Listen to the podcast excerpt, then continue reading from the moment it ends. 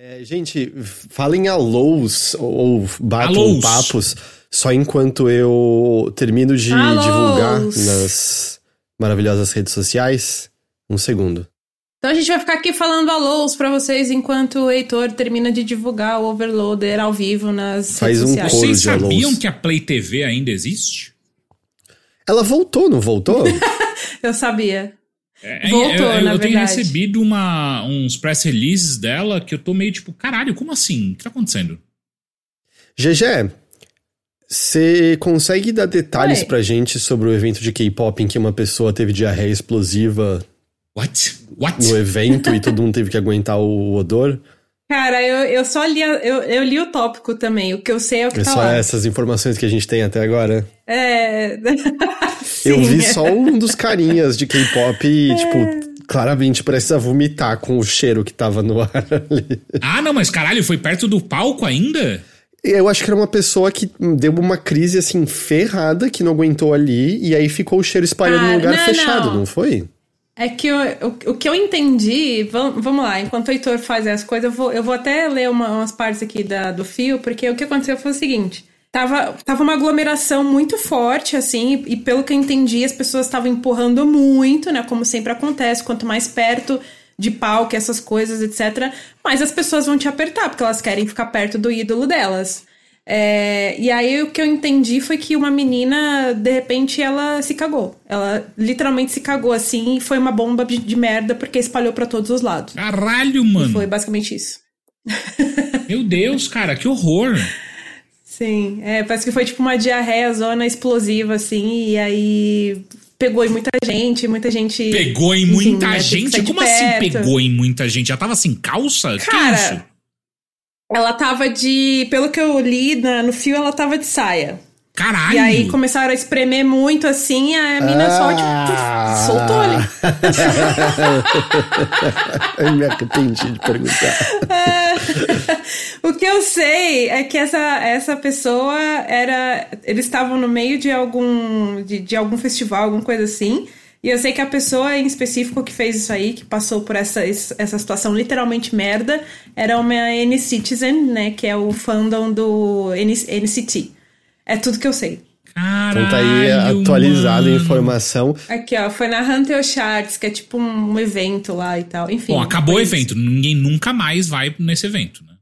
Ah, eu acho que no mínimo eles devem restringir o público, né? Acho que agora vai ter que. Seriamente, qual a chance de no mesmo evento, duas edições seguidas, alguém se cagar nesse nível? Eu acho que eles estão seguros pro resto da existência. Oh! Eu gosto muito de uma parte do fio que a mina fala assim, e só melhora, parece que teve uma querida que se mijou também e tinha uma área de fãs cheia de embalagem de camisinha no chão. Não, peraí, que peraí, peraí, umbral peraí, é peraí. esse? Tempo, tempo, tempo, tempo. Esse show era um show de sketch, pode falar. Era um show de, show de Cara, sketch. eu, o que eu, eu acho que só abriram. Acho não, abriram pro público e o público, tipo, Foi público. não soube se foi um público, é. Ah, o Hajime, ele fez a boa, era premiação, não festival de Porra, show. pior ainda, Obrigada. né? Porque no, na premiação rola um silêncio, sei lá, não é uma música alta, é pior ainda, que horror. Ah, a Alina tava perguntando aqui por que que acontece da gente não conseguir passar um episódio sem trazer o assunto de cocô à Eu não tona. sei, cara, eu não sei. Eu não sei. Eu acho que a também. gente já matou no começo, Não tá ligado? Eu acho que isso é a atitude correta. Agora a gente pode entrar com a paz de espírito de, de quem se liberou de uma diarreia explosiva. Exato. Ai, Jesus.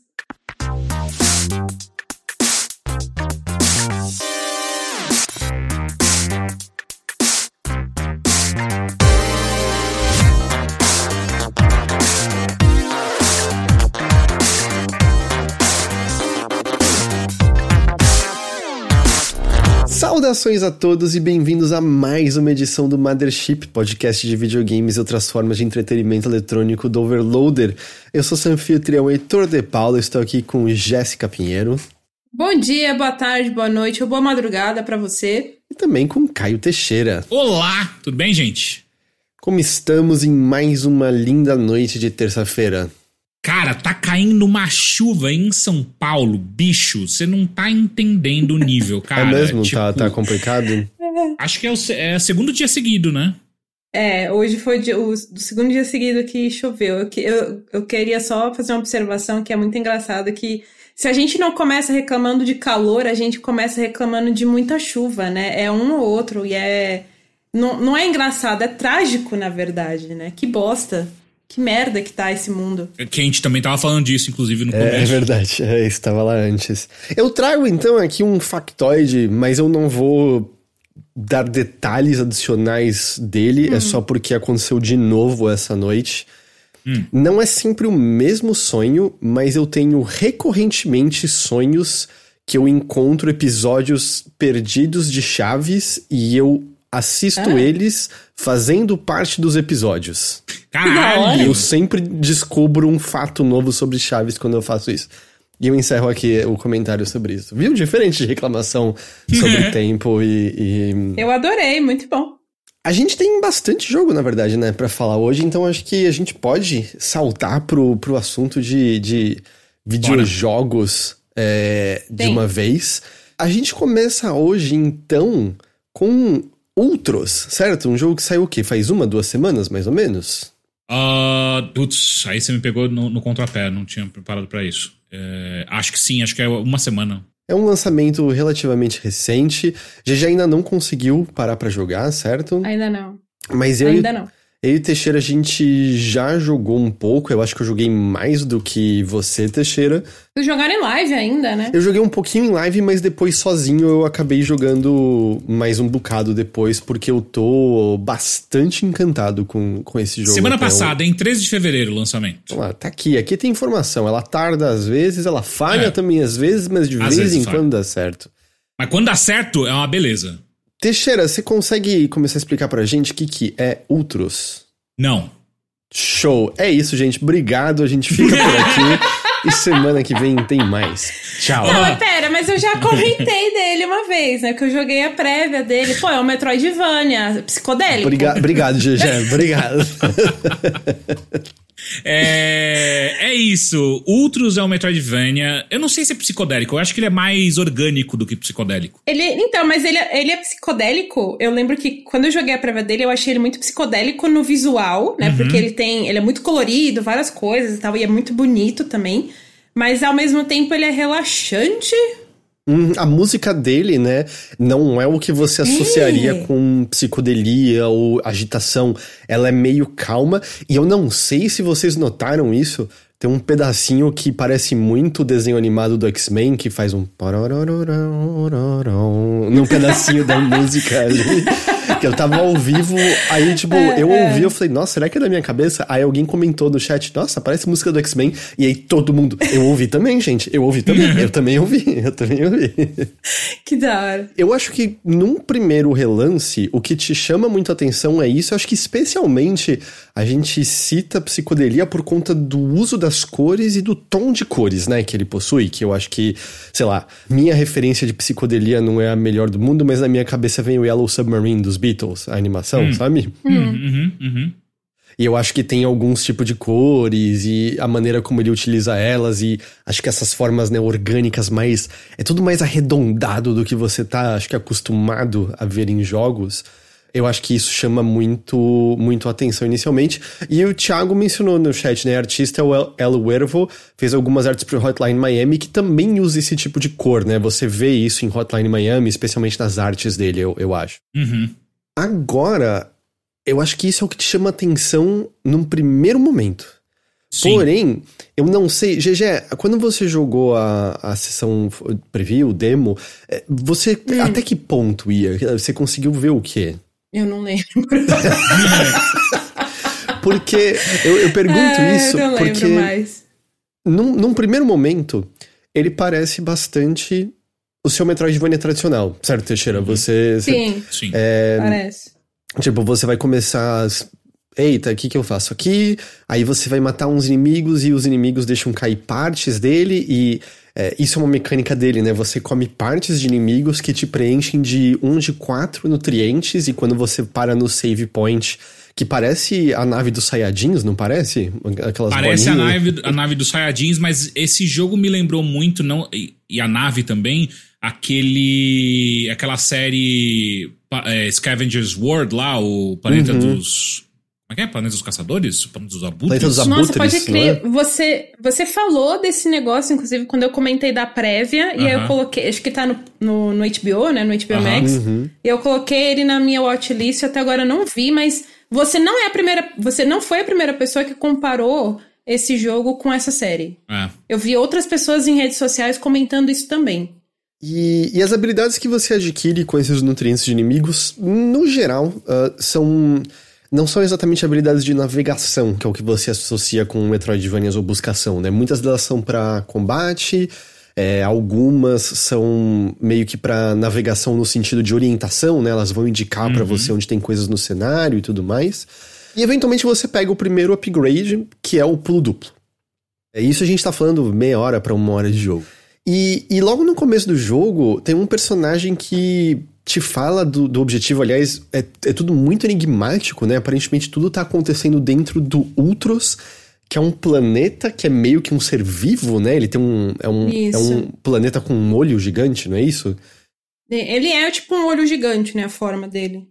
Meio que isso. E, e, quando você até pega, né, os pedaços de inimigos, tem sempre descrições biológicas ultra detalhadas, mas ao mesmo tempo fantasiosas. Tipo, calcados na biologia que a gente conhece, mas também fantasiosas e absurdas. Cara, eu, eu sinto que esse jogo é tipo o paraíso do, de, de biólogo, sabe? e ele crer, fala: né? olha, você tem que matar os. Eu esqueci agora, são os Xeno. Xeno alguma coisa. San... Ah. E porque senão o, o, o, ciclo nunca vai acabar. E você tá lá perdido, falando, beleza. Aí você pega esse pulo duplo que te permite chegar num desses sacerdotes. Você mata ele e é imediatamente informado por uma outra figura dizendo: agora você deu início ao processo de nascimento do Ultros. eu vou ter que agora dar início ao meu, ao meu, meu ritual nisso daqui. E. E, e você fica, tá, o que aconteceu? E aí de repente você é informado que um novo ciclo vai começar. E aí você desperta exatamente no início do jogo e sem a sua habilidade de pulo duplo que você tinha pego antes. Na verdade, sem nenhuma das habilidades que você adquiriu com os nutrientes. Uhum. E eu não sei como você reagiu nessa hora, Teixeira, eu fiquei. Que puto! é claro. Que puto! Vai tomar no cu, mó trampo. É estranho você reagir dessa, dessa forma coisas, né, Teixeira? Eu geralmente eu, não... sou uma pessoa bem controlada, calma, mas porra. Aham, uhum, claro. Nessa hora você fica, pera, então, será que esse jogo vai ficar resetando coisas sempre? E aí você começa a explorar o cenário e parte dele é o mesmo de antes. Mas algumas coisas começam a mudar. Você, por exemplo, encontra o cara que tinha te dado o objetivo. E por cara eu quero dizer uma massa esquisita de pele e tentáculos saindo de um chapéu. É, e, e, ele, dessa vez, ele tá morto e ele é só um espírito. Ele já tava morto antes, tá, Heitor? Ele já tava morto antes? Tá, ok. Quando você pega a espada a primeira vez, é o do Já é do cadáver dele, tá, ok. É. Mas ele menciona alguma coisa tipo, ah, tá, não. O ciclo foi reiniciado, mas você tem que matar todos os sacerdotes então. E eu acho que a partir daí ele vai ficando, ele, o jogo Ultros vai ficando cada vez mais fascinante, porque a maneira como ele tá trabalhando Metroidvania, buscação, não é exatamente o modelo tradicional de aqui está esse enorme cenário, adquira novas habilidades e vá alcançar novos lugares. Tem isso, mas do que eu senti até agora, ele no geral é mais direcionado sem tanta abertura assim para o que você pode fazer. Nesse sentido, eu compararia mais ele a um, a um Metroid Fusion que te afunila mais para o seu próximo objetivo. Porém, ele é baseado nessa ideia de ciclos e no tempo que se passa entre esses diferentes ciclos. Porque uhum. você consegue obter os, as melhorias, como o pulo duplo que você obteve, de maneira mais rápida nos ciclos seguintes, porque fica tudo né, armazenado num, num pequeno computador que você perde, mas você recupera. Porém, você começa a entender como afetar o mundo de outros com essa enorme passagem de tempo. Você chegou nesse ponto já, Teixeira?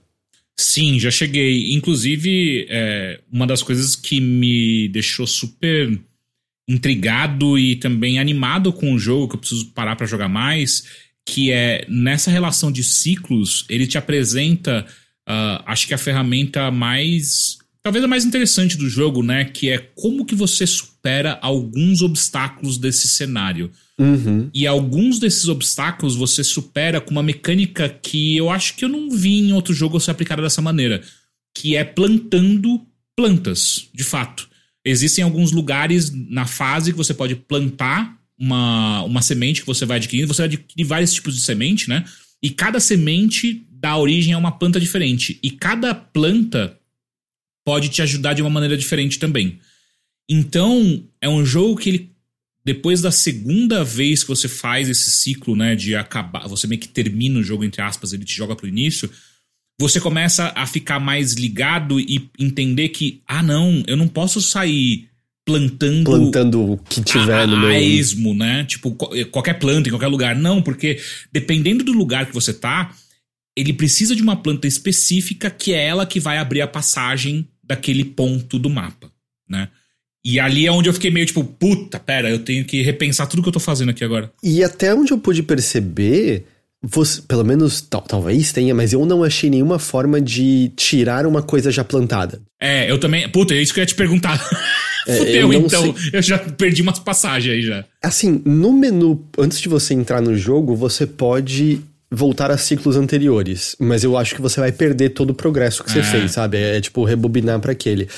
Mas ele começa até assim, por exemplo, a, a primeira tipo de semente que você pega ele cresce uma árvore que é um tronco para cima. E assim que você planta, você já tem um benefício que as sementes dadas por essas árvores, as frutas, né, no caso, tem, são muito nutritivas, né? Então vai preencher bastante os nutrientes do corpo do seu personagem e vai te permitir comprar aquelas habilidades nos pontos de salvamento. Uhum. E essa daí, depois que passa um ciclo, ela cresce bastante e ela serve como plataforma. Então tem lugares que você olha e fala, o pulo duplo me levaria ali para cima, mas ei, plantando essa árvore aqui, eu também alcanço aquele lugar. E às vezes também, mesmo com pulo duplo, você não vai conseguir. Você vai conseguir pegar algumas melhorias é, só com isso.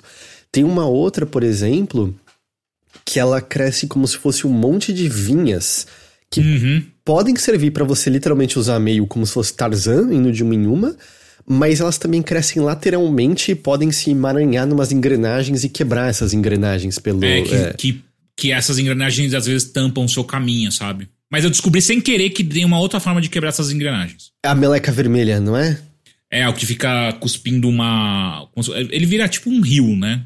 É, e esse daí eu ainda tô curioso para ver quando eu acelero um ciclo, porque onde cai esse rio vermelho nasce uma nova flor, e eu não sei como é. ela vai estar tá depois que mais tempo passar. E, e a pessoa. E, e isso é uma coisa bem interessante. Você tem coisas extremamente orgânicas, seres orgânicos nesse mundo, e você tem alguns seres tecnológicos. Uhum. E, e uma das figuras que você encontra todo o ciclo, mesmo em português o nome dele é Gardener, e ele é um, um, jardineiro, ele cuida das plantas. No Ultros, ele, ele gosta das árvores, ele que te ensina sobre plantar e o tempo de espera e tudo mais. E ele tem uma, essa relação de, sei lá, simbiose barra cooperação é, com, com o ambiente. Porque chama um pouquinho a atenção, quando você pega a espada a primeira vez, você vai ver que o primeiro inimigo que você encontra, ele não te ataca. Não. Ele é um bichinho que tá ali de boa no canto dele. Uhum. Ele só vai te atacar depois que você tem uma espada e, e se você chega muito perto dele. Só que você vai matando esses bichos para pegar essas peças, as partes dele, para poder comer, ficar mais forte e tudo mais. Só que quanto mais ciclos vão passando, e eu não sei se você chegou nesse ponto, Sheila, você falou que está no segundo ciclo ainda, é isso? Não. Ou no eu, terceiro? Eu, é, eu acho que eu tô no terceiro ou quarto, é, alguma coisa assim. Então você deve ter. Ele já deve ter te ensinado isso. É, e eu não quero entrar em detalhes, mas existe uma maneira de você ter uma outra relação com esses Sim, bichos do cenário. Já, já aprendi a fazer isso. E uma relação que não é uh, de, de, de, tipo, de matá-los, é de, de, de cooperar com eles de uma outra maneira que te traz outros benefícios que você não sabe que existem ali no começo e que também vão aparecer mais de ciclo em ciclo, né? Uh, tem também uma outra questão, uma caçadora que você vê em certo momento, ela tem meio que um ritual ao caçar esses monstros de, pô, eu vou matar você, mas eu vou usar suas partes, eu vou caçar você de maneira a que suas partes, né, saiam da melhor maneira possível. E antes desse momento, pelo menos eu, tava matando os bichos e de vez em quando aleatoriamente saíam partes perfeitas, que eram muito mais nutritivas uhum. e melhores, de vez em quando saíam as cagadas. E eventualmente o jogo vai te ensinar o que você tem que fazer de diferente para as partes saírem boas e não ruins, que é meio que a maneira de você caçar esses seres mais respeitosamente, por assim dizer. E é, para mim é muito fascinante porque eu amo jogos que as mecânicas ou os verbos estão ali desde o início, mas ele não te ensina ali naquele início. Ou elas são secretas, ou lá para frente você vai ser ensinado, sabe? Por exemplo, o Walter, eu acho que o exemplo máximo disso de recente é o Walter Wilds, que você não tem nenhum novo verbo. Tudo que você uhum. pode fazer, você faz desde o começo do jogo. Você só não sabe as diferentes maneiras que os, o que você possui pode interagir com aquele mundo. Ou, por exemplo, Unsighted, né, o, o da Pixel Punk, jogo brasileiro, você tem um monte de coisas que você pode fazer desde cara ou com os upgrades que você pega que você não tem ideia e você talvez termine o jogo sem é, saber disso. Tunic, Tunic é outro, o Kevin lembrou, assim, eu amo esse tipo de coisa e o Ultros não tá no nível desses jogos, pelo menos que eu tenha notado assim até agora em esconder esse tipo de coisa, mas isso tá lá, no sentido de que eu acho que jogar uma segunda vez, já sabendo isso de cara, vai fazer você já olhar para o cenário desde o começo de outra maneira, né? E não sair plantando os bagulho a esmo que nem eu fiz, né? Quando eu descobri. Quando você, ele te apresenta a mecânica de plantar, só depois você saca que o plantar não é simplesmente para você conseguir é, é, frutas nutritivas, né? Mas também, uh, pelo menos até agora, de desbloquear o desbloquear de outros caminhos, né?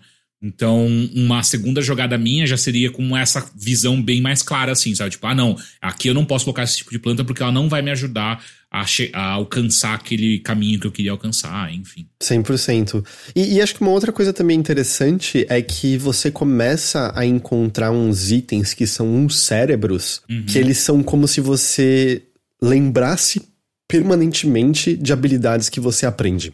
É a maneira do jogo deixar um roguelike, né? Tipo, algum uhum. nível de progressão uh, se manter entre as, uh, os recomeços, né? É, porque no fim das contas, é, eu acho que talvez isso é o interessante, ele tá misturando ideias de Metroidvania com justamente o que a gente associaria mais um um, algo puxando para Rogue, ou mais especificamente um jogo baseado em runs, né? As runs uhum. não são iguais, assim, ele, ele, ele é guiado por uma narrativa, não é o tipo de jogo que é meio você vai ficar batendo a cabeça contra a mesma coisa até chegar ao fim. Me parece bem claro que você tem o número de o número de ciclos é o número de sacerdotes, eu imagino, né? Eu não terminei ainda, mas Ah, a não ser que você morra, né? Quando você morre, você só não dá reload do, do ponto de salvamento? Eu não morria, não... não sei. Eu achava que começava de novo. Não, eu acho que você não, não troca de ciclo, acho que você só volta do, do checkpoint ah, mesmo. Olha só. Ah, então tá bom. Então é, é isso. E tem algumas coisas que eu não testei ainda, por exemplo, tem uma habilidade que você pode comprar que diz que quando você joga um resto de alimento no chão, ah, se passar muito tempo ele vira um composto. Uhum. E esse, esse composto faz as plantas crescerem mais rápido, é isso? Eu deveria ter falado de uma outra maneira. Eu peguei, comprei essa, essa habilidade, eu joguei coisa no chão, mas eu não voltei no mesmo lugar porque esse jogo tem uma coisa que a gente não comentou aqui. Cada vez que você recomeça o jogo, você não tem mais o mapa à sua disposição. Você tem que liberar o mapa de novo. Então, ao não ser que você lembre de core, não é assim? Não, você tem o mapa à sua disposição. Eu tô viajando? Eu esqueci tá esse jogo já. Você tem um já mapa à Já esqueci como jogo esse jogo? Aparentemente sim. Ah, não, eu sei Acho o que, que tá sim. Te, eu sei o que tá te confundindo, que é uma coisa hum. que eu hum. não entendi por que, que eles fazem. Quando você aperta o botão de abrir o mapa, ele só hum. te mostra o mapa da região que você tá, mas você tem que apertar tipo o Y para mostrar o mapa do jogo inteiro que você viu. E aí ele mostra o mapa maior para você de tudo que você explorou. Ok, pode ser isso. pode ser esse o problema. Eu não, eu não apertei o Y no mapa. É, eu, acho que é, eu acho que é isso. Tem que olhar ali, aparece escrito assim no, no menu o que, que é. Eu tô achando muito fascinante porque, pelo menos, não tô afirmando categoricamente que o Ultros é o primeiro a fazer isso, mas eu não tinha me deparado com um Metroidvania que usava ideias dessa maneira, sabe? De uhum. pensar no ato de voltar para o mesmo lugar e isso, e ter alterações, uh, e você meio que começar a olhar para o ambiente de outra maneira também, porque muito da narrativa, e de novo, ela é muito nebulosa com termos alienígenas que inicialmente você fica, eu não tenho a menor ideia o que, que vocês estão referindo, hum. mas parece, me parece pelo menos ter muito a ver com uma espécie de ato de cultuar essa entidade que é o Ultros, né? Que ao mesmo tempo é um ser e o planeta em si. Uhum.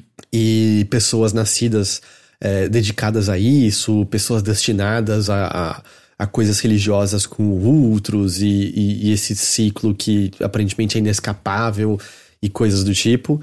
Tem um quê de, de terror cósmico também, né? Porque é, não só do visual, mas a ideia. 100%. A, a ideia de você acordar um ser que está adormecido há sei lá quanto tempo e é venerado por todas as pessoas e, e é, e, e essa veneração é que mantém ele dormindo e é importante manter esse ser dormindo porque quando ele acordar ele tem um poder tão grande que a gente não sabe o que vai acontecer.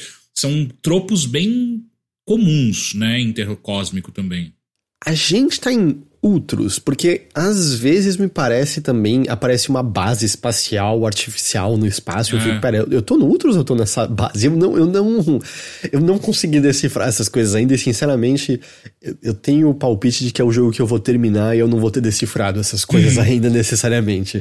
Uh, e, e eu também, real, real, assim, você até tem uns fragmentos de lore que você pega que mostram alguém narrando algo. Eu acho que é aquela moça de capuz que a gente vê de vez em quando. Mas eu também não me espantaria se for aquele tipo de coisa que não é necessariamente para você compreender completamente, é mais para uhum. você compreender partes e sentir o resto. É. E para mim tá ok, porque eu acho que em primeiro lugar o que tá me pegando é, são as mecânicas, porque eu acho, como eu mencionei, ele tem algumas me parecem Limitações não é uma boa palavra, mas ele tem algumas coisas que afunilam ele por conta dessa estrutura. É, no sentido de não é um jogo que você vai estar tá mais plenamente livre como um Hollow Knight ou um, ou um, Super Metroid, né? E quando eu digo plenamente livre, obviamente limitado por habilidades que você tem, mas digo, ele me parece sempre empurrar você mais diretamente para um lugar específico. É, pelo menos até onde eu percebi, sempre só tem um sacerdote que você consegue matar com uhum. aquele set de habilidades. Não tem uma escolha aberta, me pareceu. É mesmo porque, menos. como tem alguns caminhos que você só consegue abrir depois que você planta alguma coisa, e a planta ela só germina de fato, de, pelo menos com uma. Porque tem algumas plantas que levam mais tempo, né? Mas as plantas, no mínimo, levam um, um ciclo diferente. Então não tem como você alcançar mais do que um por conta disso, né? Tem sido delicioso, sabe? Tem sido muito diferente e eu acho que também a parte muito gostosa, né? E de novo, eu aprecio muito, é essa confiança de que ele não precisa abrir um menu de tutorial e te ensinar ali tudo de antemão, ele vai deixar é. você descobrir e saborear aos poucos e ir juntando as peças e entendendo como esse mundo ao seu redor funciona, o que é muito condizente com o fato de que o seu personagem, ou a sua personagem no caso, acordou ali, aparentemente não sabe ah, quem ela é, não sabe o que está acontecendo, então é o seu papel meio de jogador como dessa personagem, que é, carai, cenourinha, não bateu legal não, tá ligado? O que, que é isso aqui ao meu redor e tal. E eu gosto demais dessa dessa confiança no jogador mesmo, de que você vai chegar em, em certas conclusões, você vai chegar em certos entendimentos.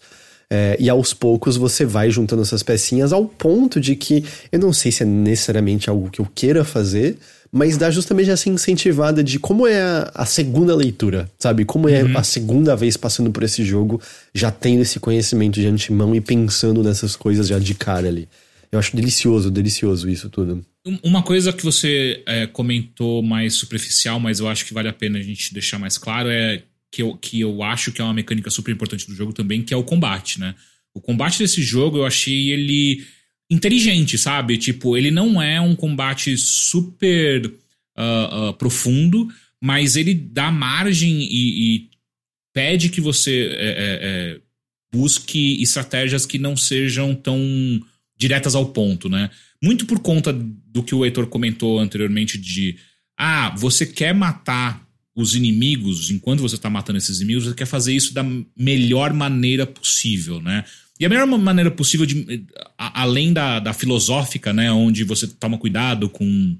É, segundo essa caçadora, né? Toma cuidado com o animal que você está matando. Mecanicamente falando, o que a gente tá. que o jogo tá te pedindo é. Use combos variados e tente não tomar dano enquanto você faz isso. Isso que geralmente vai fazer com que você consiga ter uh, as melhores partes dos animais que dos animais, seres que você mata ali, né? Então quando você consegue, ah, você consegue dar um counter e você consegue fazer um combo de três golpes e ainda acertar um, um golpe é, é, aéreo, cara, é quase garantia que você vai ter uma, uma, uma parte perfeita, né, desse animal. Então, o jogo tá o tempo inteiro te pedindo para que você não só enfrente esses inimigos, mas para que você consiga as partes necessárias para você conseguir evoluir, que você faça isso da, da maneira mais criativa possível, né?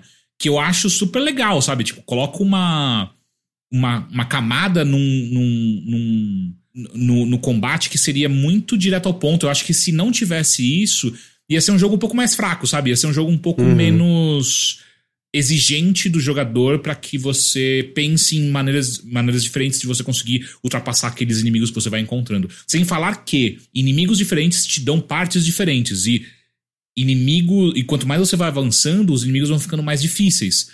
Então, você começa a chegar num ponto, eu já cheguei a encontrar inimigos que tipo, cara, eu não faço nem ideia como que eu vou fazer para uh, uh, acertar os combos necessários para matar esse inimigo e ainda conseguir a melhor parte possível do corpo dele. Então, às vezes a primeira vez que você encontra um inimigo é tipo, cara, eu só preciso matar esse negócio para eu não morrer, né? E aí depois você começa, tipo, ah, não, pera, eu preciso. Uh, agora eu preciso aprender a, a, a, entender os. Como é que chama? O, não é os ciclos, mas os. Enfim, a, a maneira que, o, que, os inimigos lutam, né? para você também conseguir. Ah, tá. Os movimentos, os golpes dos Isso, inimigos. Isso, os movimentos, exatamente. Uhum. Os movimentos da melhor maneira possível para você conseguir também as melhores partes possíveis. Mas o jogo vai além. Porque depois que você mata os inimigos, eles deixam cair essa parte que você tem que ir até elas e buscar. Não é, não é, uma, coisa, não é uma coisa automática que, o, que o, a sua personagem faz, que você passa por cima e pega. Não. Eles às vezes que... até voam para outra tela e estão lá para você pegar, né? E às vezes eles voam e um outro inimigo pega essa porra dessa parte e ele come. Então, às vezes tem que ficar tipo, não, não, não, não, peraí, peraí, peraí. Não, não leve embora essa parte. Ou às vezes, você tem que deixar levar coisas acontecem. E eu acho que até isso, né? Por exemplo, quando você vê lá o menu de evolução a primeira vez, tem muitos golpes diferentes. É, e eu fiquei. Até agora, tipo, usar? combate. é, tipo, porque você tem um contra-ataque nesse jogo que você, né, espera o inimigo atacar, você desliza por baixo dele e aí fica apertando o Y para bater. E eu fiquei. Mas tá tão efetivo isso, para que, que eu quero comprar essas outras coisas? E aí, eventualmente, depois de algum ciclo, você fica ah, é para isso que eu quero essas coisas. Uhum. Isso aqui é, tem importância, assim, na verdade, então também. É, tá, eu tô, eu tô curioso, né? Eu acho que eu tô mais ou menos num ponto similar ao seu, tá, Teixeira? Eu tô no, acho que no quarto ciclo também. Ah, eu peguei. Legal. Eu tenho três. Três upgrades, acho que é isso que eu tenho. Três upgrades? Como assim? É, o pulo duplo. Aquele lá que pega coisinhas de cogumelos sonhando. E a serra. Ah, eu não tenho isso. Como que você pegou isso? Ué, não tem como passar de ciclo sem pegar essas coisas. Depois a gente vai ter que conversar melhor com. sobre. com, com, com, com, spoiler, porque talvez. O que, o que aconteceu? Eu joguei esse jogo, tipo. Tudo que eu tô falando dele foi uma vez que eu joguei. Eu sentei e joguei sem parar. Joguei, tipo. Quantas horas eu tô aqui de Steam? Eu joguei ele. Tá dando playtime de um minuto? Porra, não me fode, Steam. Caramba, é... você aproveitou bem esse minuto. É, pois é. Não, mas eu, eu tenho algum, eu joguei algumas horas num dia só. E agora eu tô percebendo. E aí eu fui para um outro jogo que a gente vai comentar aqui hoje. Uh, e eu passei até mais tempo nesse outro jogo. Então eu tô percebendo que talvez eu tenha esquecido algumas coisas já. Porque uma coisa que é, eu, eu, eu destruí três, três é, daquelas estátuas dos, Sim, então você tem que ter pego esses upgrades. É, é então, só que eu não lembro deles. Sacou? tipo, você fica mudando o, o, o, computadorzinho que tá com você, e aí ele pega as energias dos cogumelinhos, e você pode basicamente. Ah, porra, mas não é serrote. Não, é depois desse tem a serra. Bom, tá, pra abrir então caminho nas vinhas. É, é, esse eu não tenho ainda. Okay. Mas enfim, enfim. É... Um outro detalhe que eu acho muito interessante desse jogo é que rapidamente você descobre também que você tem lugares específicos que você tem que plantar. Você pode plantar, né? E rapidamente você descobre que, tipo, tem uns lugares que você não alcança. Nem fudendo, tipo, não tem como chegar lá. Não é nem, ah, é alguma, alguma mecânica que eu não tenho ainda de atravessar. Não, não, não, não, não. O jogo também tem uma questão de você ter que jogar a sua semente e sair quicando ela, dando golpes Sim. nelas, para que ela, para que elas vão para um lugar exato que você quer plantar elas, né? Então, é, tem esses detalhes que esse jogo ele vai brincando com física, então ele brinca com essa parte de física, brinca com uh, um, uma outra coisa que também uh, ajuda no combate, que é às vezes quando você acerta um golpe no inimigo, ele permite que você consiga usar esse inimigo que você acabou de dar um golpe para ricochetear ele em algum outro inimigo. E isso garante também é, partes melhores de corpo. Então ele vai colocando, ele vai crescendo, né, as, uh, uh, os desafios de uma maneira muito interessante, cara. Então ele é um jogo que eu, eu ia até falar, comentar que ele parece simples, mas ele não parece simples nem do começo. Tipo, ele parece super complexo desde o início. Não complexo, mas ele parece recheado desde o momento que você começa a jogar esse jogo. E a cada vez que você descobre uma mecânica nova, você fica. Caralho, eles pensaram até nisso. Nisso eles também pensaram. Tem esse detalhe aqui também, sabe? Então é, é, eu tô achando muito foda, cara. Muito especial esse jogo. É, o que eu mais tô curioso é se essas novidades, surpresas vão permanecer aparecendo ainda nos ciclos subsequentes, ou se é algo mais desse começo e agora a gente já viu um Por, pouco é, mais da totalidade já, dele a gente, é, a gente tá próximo, né? E, e ainda tem um monte, né, de sacerdote pra. pra... Tem, tem, acho que tem mais uns três ou quatro, não tem? Eu acho que é mais, cara, porque é são tipo. São, não são é, oito? Dois. É, do, é, acho que são oito, porque são dois por fileira que você libera e são quatro fileiras, se eu não me engano, então acho que são oito. É, mas eu tô curioso se vai, sabe, continuar aparecendo ah. esse tipo de coisa. Mas até agora, extremamente fascinado, assim. É, da, com certeza faz já tempo que né? A gente conversou bastante do, do Prince of Persia e o Prince of Persia, o Lost Crown, tem muitas coisas legais e é um Metroidvania extremamente bem feito, mas tem um frescor no Ultros, né, com coisas que eu pelo menos não tinha me deparado no gênero até agora, que tá me encantando demais, demais, demais. E é um jogo também cheio de, de segredo, viu? De passagem secreta. Puta que pariu. É, então, lotado. E algumas que eu já tenho certeza que eu não vou pegar porque eu plantei a semente é, errada exato. e eu não vou alcançar as coisas. É meio frustrante. Caralho, filha da puta. A não ser que em algum momento ele, ele, ele, a gente descubra que consegue tirar uma planta que a gente plantou e colocar outra. É, mas eu tenho a impressão que ele, ele é meio. Ei, você não vai ter tudo de uma vez. Faz parte. Uhum. É, ah, e eu... eu vou ficar de, de boa com isso também. Exato, eu acho que você não precisa fazer 100% nos jogos para tirar proveito deles. Tá tudo bem, tá tudo bem. Só não fala isso coisas... pro Gil. Tirando se você for o Gil, aí você precisa. Mas fora isso. O Ultros, eu tô jogando no PC, você jogou no PC também, né, Teixeira? Sim, ele saiu meio que pra tudo. Tudo não, né? Ele não saiu pra Switch. É, e também não saiu pra Xbox, pelo que eu tô vendo aqui. Ele saiu pra PS4, PS5, PC e Mac. É o que eu tô vendo aqui no. Então ele não saiu pra tudo, mentira. Mas nossa, no Switch seria uma delícia esse jogo. É, esquisito ele não ter saído pra Switch, né? Ele parece o tipo de jogo que, putz, é, é uma delícia para jogar. Eu acho que às vezes é questão de, né? É difícil desenvolver para várias plataformas e eventualmente chega. Pois é. Mas isso é um pouco de Ultros. U-L-T-R-O-S. Pra quem lembra, quando ele apareceu em algum evento que a gente viu, acho que era o Summer Game Fest, esse foi o que a gente viu o nome estilizado na fonte dele e a gente leu litros. Era um que a gente... Pode crer.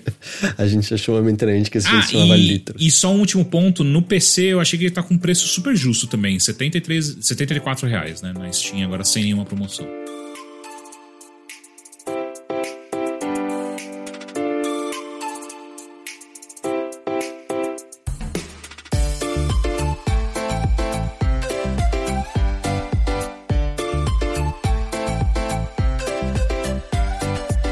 Tava voltando é, com a GG para um lugar e ela falou: Vamos comprar Splatoon?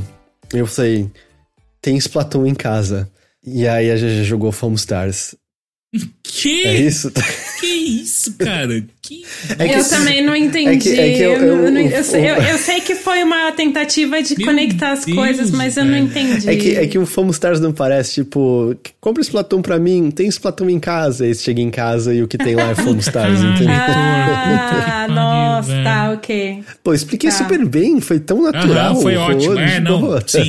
Você costurou de uma maneira incrível. Aham. Cristiano Nossa. Ronaldo das palavras, impressionante. GG, você jogou Foam Stars, que é o. É o Batalha de Espumas da, da Square. ahn, que saiu e eu sei que ele está na, na PS Plus também, não é isso? Sim, é, então. Ele foi lançado no dia 6 de fevereiro, né? No comecinho do mês. Ele meio que saiu junto com a leva do, da PlayStation Plus, né? Quando eles renovam lá o catálogo do que você pode resgatar de, entre aspas, de graça. Aí eles colocaram o, o Foam Stars em todos os, os níveis de assinatura lá. Então, se você é assinante da PS Plus, você pode jogar e, né, ok, tudo bem jogar pela PS Plus, porque esse jogo só saiu para PlayStation 4 e PlayStation 5.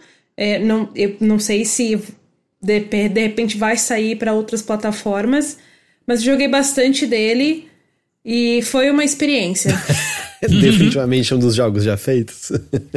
Devidamente um dos jogos já feitos. Eu vou te falar que eu joguei ele no Summer Game Fest, né? Eu joguei ele, é, testei ele junto com outros jornalistas lá. A gente, fe a gente fez partidas de quatro pessoas contra quatro, né? Tava quatro jornalistas de um lado, quatro jornalistas do outro. Eles fizeram lá as estações e tal, tudo bonitinho. E nesse ambiente controlado, que tava lá, lá as pessoas jogando, né? Tinha realmente mais pessoas para jogar com você. Foi super divertido. Mas eu jogando sozinha e tentando encontrar partidas no Foam Stars não foi nada divertido. Pera, mesmo já estando na PS Plus mais normal, ele não tá achando partida fácil? Cara, eu juro pra você que quando eu comecei a jogar ele, tipo, no primeiro dia, eu fui lá no multiplayer, né? Que ele tem. Ele tem modo online e tem modo offline. Eu fui direto no online, porque é meio que o, né, atração principal do jogo. Beleza, fui lá pro online pra, pra entrar em algum time que, né, fizesse. Pra, pra entrar em algum time pra gente jogar um, um, um time contra o outro.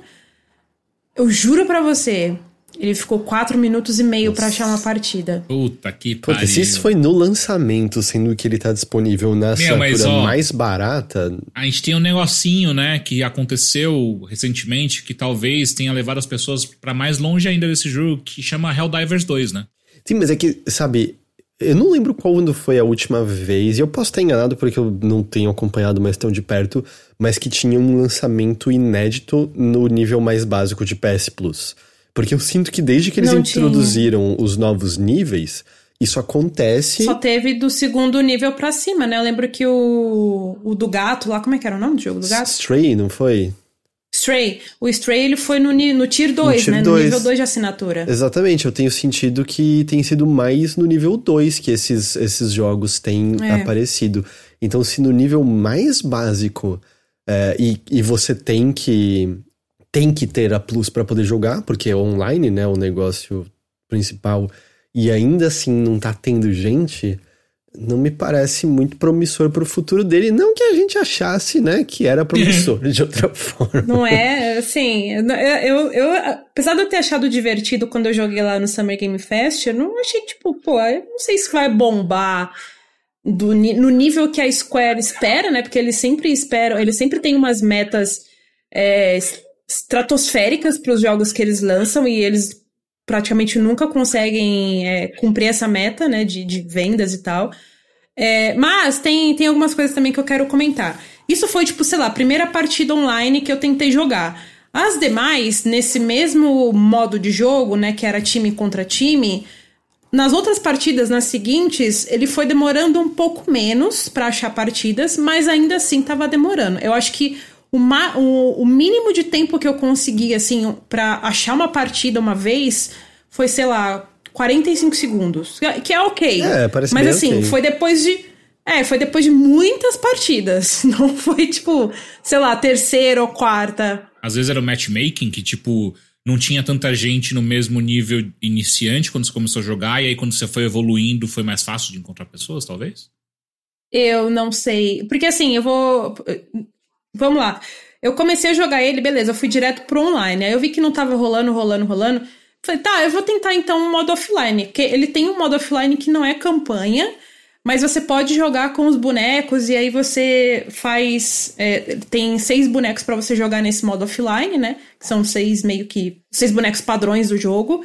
É, e aí o que que acontece? Essa, entre muitas aspas, campanha offline de cada um, são três partidas, que é basicamente um modo horda, né? Porque é, é P versus PVE, né? P, uhum. PVE que chama? Não. Sim, sim, PVE. Versus Environment, é isso mesmo. É, que é PVE. Ah, é Environment. E... Eu achava que era tipo, Eu achava que era Everyone. ah, é? Eu não, não sei. Não sei também, eu não sei. Caralho, ninguém sabe. Ainda bem que a gente, a gente não trabalha Incrível. aqui juntando, tem uns 40, 60 anos de, de indústria de games aqui, ninguém nunca, né?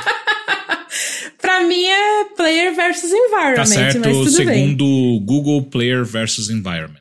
É isso? Olha é. aí, tá vendo? É, enfim, é, é, esse modo da, de campanha, entre aspas, é um PVE que você joga três partidas com cada um dos bonecos e vão aparecendo os inimigos e é né, um modo horda ali que você tem que sobreviver. E aí, o que que acontece? Esse modo, ele te ensina é, como que você executa cada, um do, do, cada uma das habilidades dos bonecos, né? Então, eles têm o tiro normal, né? Cada arma tem um escopo, tem um ângulo diferente para de, de projéteis, então não é tipo, todas as armas elas funcionam iguais, algumas delas têm um ângulo diferente, às vezes, tipo, sei lá, tira por cima e cai, né, em cima do inimigo, ou então, sei lá, tem uns que tem um trabuco, tipo uma 12, aí ele já faz um estrago maior, mas você tem que estar tá mais perto do inimigo para causar mais dano, coisas assim. Então, é, ele vai te ensinando como que você é, joga melhor com cada um deles por conta da, das diferenças entre as armas e como que você ativa, como, como você ativa não, como você como funciona cada uma das habilidades especiais. Porque, né, cada um tem uma, uma técnica especial, né, que vai recarregando lá a barrinha e você pode usar à vontade. E você tem o, o ultimate deles, né, que é o Superstar Skill, SSS. Uhum. É, e aí esse é o, é, é, o poder supremo de cada um. Então você meio que faz esse modo, se você quiser entender como que cada um desse, dessas habilidades funciona. Você é recompensado com um backstory que para mim não fez diferença nenhuma. Eu joguei. Você não está encantada os... pela Lorde Fonstars? assim, eu joguei eh, com todos os personagens lá e eu achei, tipo tá, e aí? É só isso, sabe? Foi assim, essa foi minha reação quando eu terminava cada uma das aspas, campanhas. Uhum. É, e, sei lá, você abre um, umas imagens e você conhece um pouco mais o background de cada boneco e é isso, não cativa em nada, assim. Os bonecos, eles são bonitos, são legais, o design de todos eles é muito legal. Mas eles não cativam em nada, assim, sabe? Eu fiquei tipo, tá, é só isso? Eu tô viajando, o Square divulgou em certo momento, e eu não sei se isso tá nesses coisas que se abre, que a espuma que você solta é orgânica dos personagens. Sim, puta, tem isso, nossa. Como é que é? Ai, Como é que é? Você não tá tirando uma é espuma é que... criada artificialmente, os personagens é... produzem essa espuma. Eles são foam stars porque eles produzem essa espuma deles mesmos. e aí, né, eles é, quando eles viram esses foam stars que tem Mano, toda uma lore que que nojo, que nojo. Por quê? Cara, Por joga sua espuma pra outro canto, meu irmão, não encosta em mim, vai se fuder. Que coisa nojenta, mano. Da onde é... sai essa porra dessa espuma? Que cacete é esse? Da pele deles, pelo que eu entendi, ah, tem uma. Que nojo, é tipo tem suor. Uma... Ah. É tipo suor, mas é limpo, sabe? Ah, yeah. é, sim, su... Nossa, que. Uh, eu lembro nossa, que. Uh, que horror! Que a ult, então, deles é tipo quando acumula todo o suor. Ah, mano. Que horror, velho. Olha que merda. Por, por que quem teve essa ideia bosta, né? Tipo, ah, não, não vamos fazer espuma, não pode, não. Não pode ser, não pode ser artificial. Eles têm que gerar dentro do próprio é. corpo a espuma. Legal, sold. Vamos vender essa ideia. Tipo. Eu lembro que eu vi em alguma, alguma das, entre aspas, campanhas dos bonecos.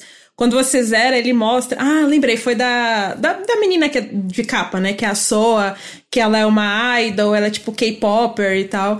E aí, quando você meio que zera, se faz as, as, três, as três partidas dela e meio que zera a campanha dela, É, você vê uma imagem assim de ah, ela teve um passado sofrido, porque ela é, ela, ela é, nasceu como uma, uma foam star, né? Então ela criava as bolhas e as espumas e as pessoas não queriam ficar perto dela, mas ela achou o Lógico, sentido porque é dela nojento, pra vida. É nojento. Porra, lógico que não. Caralho.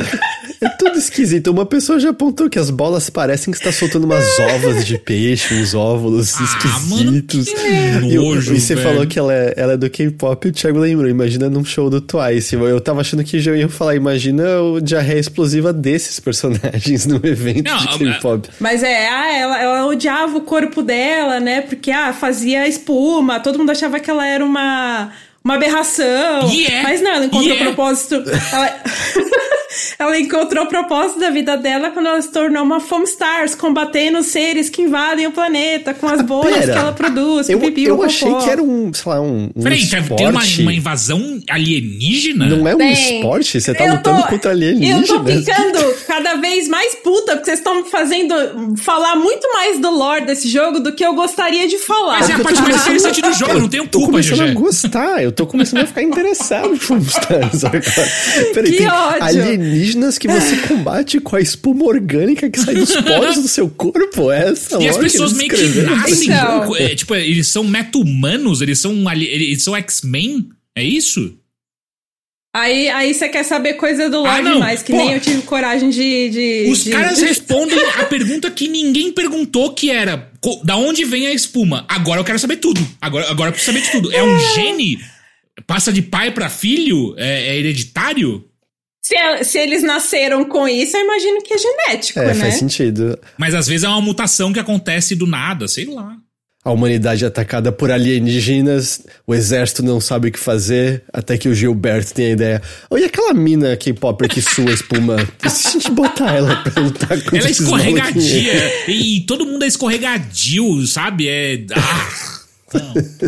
Então, porque, vamos lá, vamos, vou falar mais do lore até onde eu fui. Sim, existem alienígenas que invadiram esse planeta e o modo offline é, é tipo isso. Eles, eles entram nesses detalhes do tipo, ah, eles, é, os foam stars, eles convertem essas bolhas pras armas. Então, tipo, o corpo deles produz, mas aí vai direto pra arma e eles conseguem atirar como se fossem projéteis. Aí eles usam isso pra combater justamente esse exército de alienígenas que tá invadindo o planeta.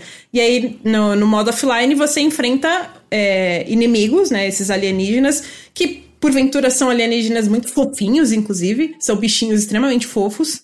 É, mas você usa suas bolhas pra derrotar eles e impedir que eles cheguem num, num núcleo lá de energia e tal. Ah, é isso aí. E ele. E peraí, os alienígenas eles soltam tipo sujeira? Eles soltam bolhas também, só que são bolhas de outras cores. Ah, vai tomar cu. Então é gênio alienígena nas pessoas, é isso. A humanidade veio do espaço de é. fato. Caralho, tá respondido da faz onde a gente veio. Sabe quem faria um jogo que não seria esquisito e divertido com essa lore? A SEGA do Dreamcast. Tá ligado? Se esse jogo tivesse no pode Dreamcast, teria, tipo, Sim. a gente pensaria de outra Eu forma. também Esses- acho. Mas enfim, aí enfim, eu fiz o modo offline, fiz com todos os bonecos, e quando, voltando pro, pro bagulho do matchmaking, eu joguei isso daí porque justamente eu vi que, tipo, tá, se eu, fiz, se eu fazer todas essas campanhas, eu vou ganhar rank, né? Você vai subindo de rank, você vai ganhando experiência. Então eu acho que eu vou, tipo, me igualar um pouquinho mais com quem já tá jogando online. Aí beleza, fui lá, fiz todas as campanhas, é um saco fazer todas as campanhas, porque é exatamente igual pra todos os bonecos. Ah, aí, beleza, voltei pro online. Aí ele começou a demorar menos pra achar a partida, mas ainda tava demorando. Então, Tava tipo 3 minutos, 2 minutos e meio, 3 minutos e meio. Aí eu falei, ah, mano, cansei. E aí tinha alguns Você modos. estava espumando de raiva, GG? Ai, meu Deus do céu. Heitor, já basta que eu passei jogando Cara, esse é jogo. foda, porque o Heitor fala os bagulho às vezes e, e vai por baixo do radar, e aí, putz, só quando a GG falou, ai, Heitor, que daí eu, puta, é, sim. Caralho. Teixeira já tá tão no automático que ele nem percebe mais. É, mas, bom, essa foi uma experiência com Foam Stars, assim, foi um jogo que, tipo, ele é bonito, mas ele não tem conteúdo, porque ele basicamente tem esse jogo, esse modo online, que pra mim demorou, em 80% das vezes ele demorou mais do que dois minutos pra achar partidas online, pra me enquadrar em algum time, eu poder jogar no modo de times contra times. E aí tem esse modo offline, que é qualquer coisa, porque ele é igual para é exatamente igual com todos os bonecos. Só muda que você joga com um boneco diferente, mas sei lá. Uh, e a, a, formação dos inimigos que vem vindo pra cima de você, assim. No, no, até os chefes, entre aspas, chefes são iguais, assim. É, e aí, beleza, ele tem alguns outros modos que eu queria ter testado e eu não consegui. Que nem tem, tem um que é de. que é meio que captura. Não é na captura bandeira. Deixa eu ver se eu acho aqui. Captura Enquanto você procura, Era... posso dar uma, uma, um, uma notícia urgente que acabou de chegar? Pode. Deve. Acaba de ser anunciado que amanhã, em, ou melhor, em 16 horas, chegará o trailer hum. de gameplay do DLC de Elden Ring. Hum, hum. e agora a gente sabe o nome do DLC também, que é o Shadow of the Earth Tree. Não, o nome já tinha sido divulgado. Já? Já? Eu não tinha visto ainda. Já, já. Então é isso. Já, amanhã, já amanhã, amanhã de manhã, aliás, amanhã ali pela hora do almoço, a gente deve ter o gameplay review do DLC. É, achei aqui. São Happy, Happy Bath Survival, que você. que é meio que um é, ganha quem ficar na arena, né? Então você tem uma arena ali, você tem que basicamente sobreviver e fazer você ou o seu time inteiro ficarem na arena para vocês ganharem. E tem um que é você controlar um patinho de borracha e, e mandar ele pro gol, né? Como se fosse, tipo, hum. dois times num campo de futebol, só que o, o, o, patinho de borracha é como se funciona como se fosse a bola. Um fute-pato. É. Fute-pato, exato.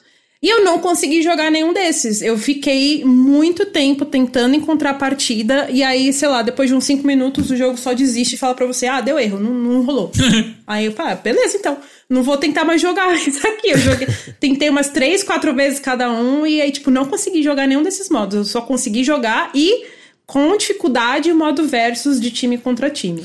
E, e o modo é... versus, tipo, não tá errado em dizer que ele tem inspirações em Splatoon, certo? Porque tem o lance que você põe a espuma nenhum. e desliza nela depois, não é isso? Exatamente, as regras são as mesmas. Uh, você tem as armas de espuma, é, você cobre. O que você tem que fazer é, quando você encontra alguém do time inimigo, você tem que atirar e cobrir esse boneco com espumas. Uh, e aí, quando você cobre ele com espumas, ele vai virar tipo uma bola gigante de espuma. Você uh, aperta o botão de surf, né? Que todos os bonecos têm uma prancha de surf para surfar e se locomover melhor na, na espuma. E aí você a, a, aperta essa, esse botão da espuma e literalmente surfa em cima do boneco. Aí o que, que ele vai fazer? Ele vai. É, como fala, em alta velocidade até uma parede e ele meio que explode, assim. Então ele morre, né? Entre aspas. Uhum. Aí você, você vai ganhando cada vez mais pontos conforme você vai eliminando os, os bonecos do time inimigo e tudo mais. Mas então o objetivo é, é matar mesmo, não é pintar da sua cor o, o cenário com a sua espuma. É matar, só que tem, there's a catch. Tem um, um negócio aqui. É, quando você usa a sua espuma. É, que o jogo não te fala isso diretamente, mas é uma estratégia se você usar muito da sua espuma, ou pelo menos deixar alguém da sua, do seu time cobrindo o cenário o máximo que você conseguir de espuma, da, da, espuma da cor do seu time, né? Que cada, cada time tem uma cor de espuma diferente. Um é verde, outro é rosa, um é azul e outro é, sei lá, laranja, e assim vai. Então, se você conseguir cobrir cada vez mais a arena com a espuma da cor do seu time, você meio que ganha vantagem. Porque quando você tenta se locomover com a prancha de surf na espuma do time inimigo, você não tem a mesma mobilidade, você fica tipo lento. Então você acaba sendo o alvo mais fácil. E aí, se você se locomove na sua própria espuma, é muito mais rápido, você consegue né, escapar muitas vezes. Então, tem essa estratégia que o jogo não te fala, acho que até para as pessoas realmente não fazem. Ah, não, é Splatoon com espuma, né? E assim, é Splatoon com espuma. Só que eles meio que parece que tentaram disfarçar isso, não colocando essa regra diretamente, sabe? Espumatum. Meu Deus, velho. Que então, é. bizarro. Aí, tem uma coisa uh, que eu quero comentar para finalizar porque basicamente foi essa minha experiência, assim, é, não tem conteúdo, é, eu só consegui jogar acessar, no né? É, o que tem eu não consegui acessar e o que deu para acessar foi muito pouco e demorou demais. Mas tem uma coisa que eu acho que é onde a Square tá mirando para ganhar dinheiro, que esse jogo ele tem muita microtransação. E eu não sei se vocês viram que a galera, tipo, caiu em cima da Square, inclusive, quando o jogo foi lançado, porque os preços dos itens que eles estão vendendo por microtransação são muito caros, velho. Quem que vai gastar dinheiro de microtransação em Foam Stars? Não é possível que tenha umas baleias para esse Aí jogo. que tá. Eu, eu até acho que tem porque o jogo é visualmente bonito. Ele é bonito, ele tem uns bonecos legais, sabe? É, Ah, sempre tem a galera, né, bicho? Sempre, Sempre tem. Sempre- Assim, não, talvez, não acho que vai ser o suficiente pra manter o jogo, mas sempre tem a galera que gasta dinheiro. Sempre tem. E é, cara, um pacote de, de, sei lá, de skin, que vem emote, que vem, sei lá, spray, que vem um monte de coisa nesse conjunto, nesse pacote, é 50 dólares. Puta que pariu. E, e lembrando, né? Ele está Cara. por um. agora na PS Plus, pra quem pegar. Mas ele não é gratuito, né? O que, tipo, tem cara de um Ele jogo não é gratuito. gratuito em muitos aspectos. Exatamente. Ele deveria ser free to play. Mas aí a Square tá. Olha. Cara, enfim. Eu fico até literalmente espumando de ódio nessas horas. Esse jogo ele só tá de graça, entre muitas aspas, pra você que é assinante da PS Plus. Mas se você não pegar esse jogo durante o mês de fevereiro, né, que foi o mês de lançamento, que ele entrou na Plus, sei lá, se você quiser, ah, não, eu vou pegar, sei lá, em março, ou sei lá, eu só vou renovar minha Plus em março, então, né, provavelmente vou perder, você vai perder o jogo. E se você quiser, porventura, comprar esse jogo, você vai ter que pagar ele, porque ele não é 100% de grátis, Ele ele, é só está grátis né? nesse, nesse mês de lançamento. E olha lá, você tem que ser assinante da Plus ainda. Qual será que é a estratégia de marketing, de plano de negócios da Square pra esse jogo? Eu sei, Porque- eu sei qual é. Cara. Eu sei qual é. Ah, Blá, blá, blá, É essa a estratégia. Estratégia da, de marketing, né? beleza, eu imagino que esse jogo dar dinheiro, né? Ele não precisa vender milhões de cópias. Eu não acho que ele deve ter tido esse nível de investimento.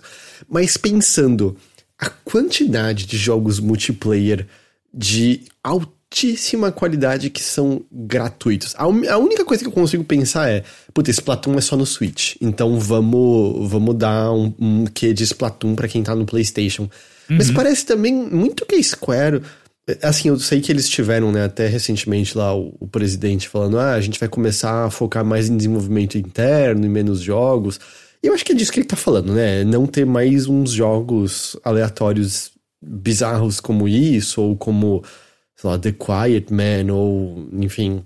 Eu tô usando The Quiet Man, já é bem velho, mas ela teve, né? O, como é o nome do. The Quiet Man. Ai, como é o nome do jogo do cara que foi preso? O, o criador do Sonic? o... Ah, o The Balan Wonderworld. Isso, tá ligado? Não tem mais essas, essas coisas soltas assim que é meio. O que aconteceu aqui exatamente?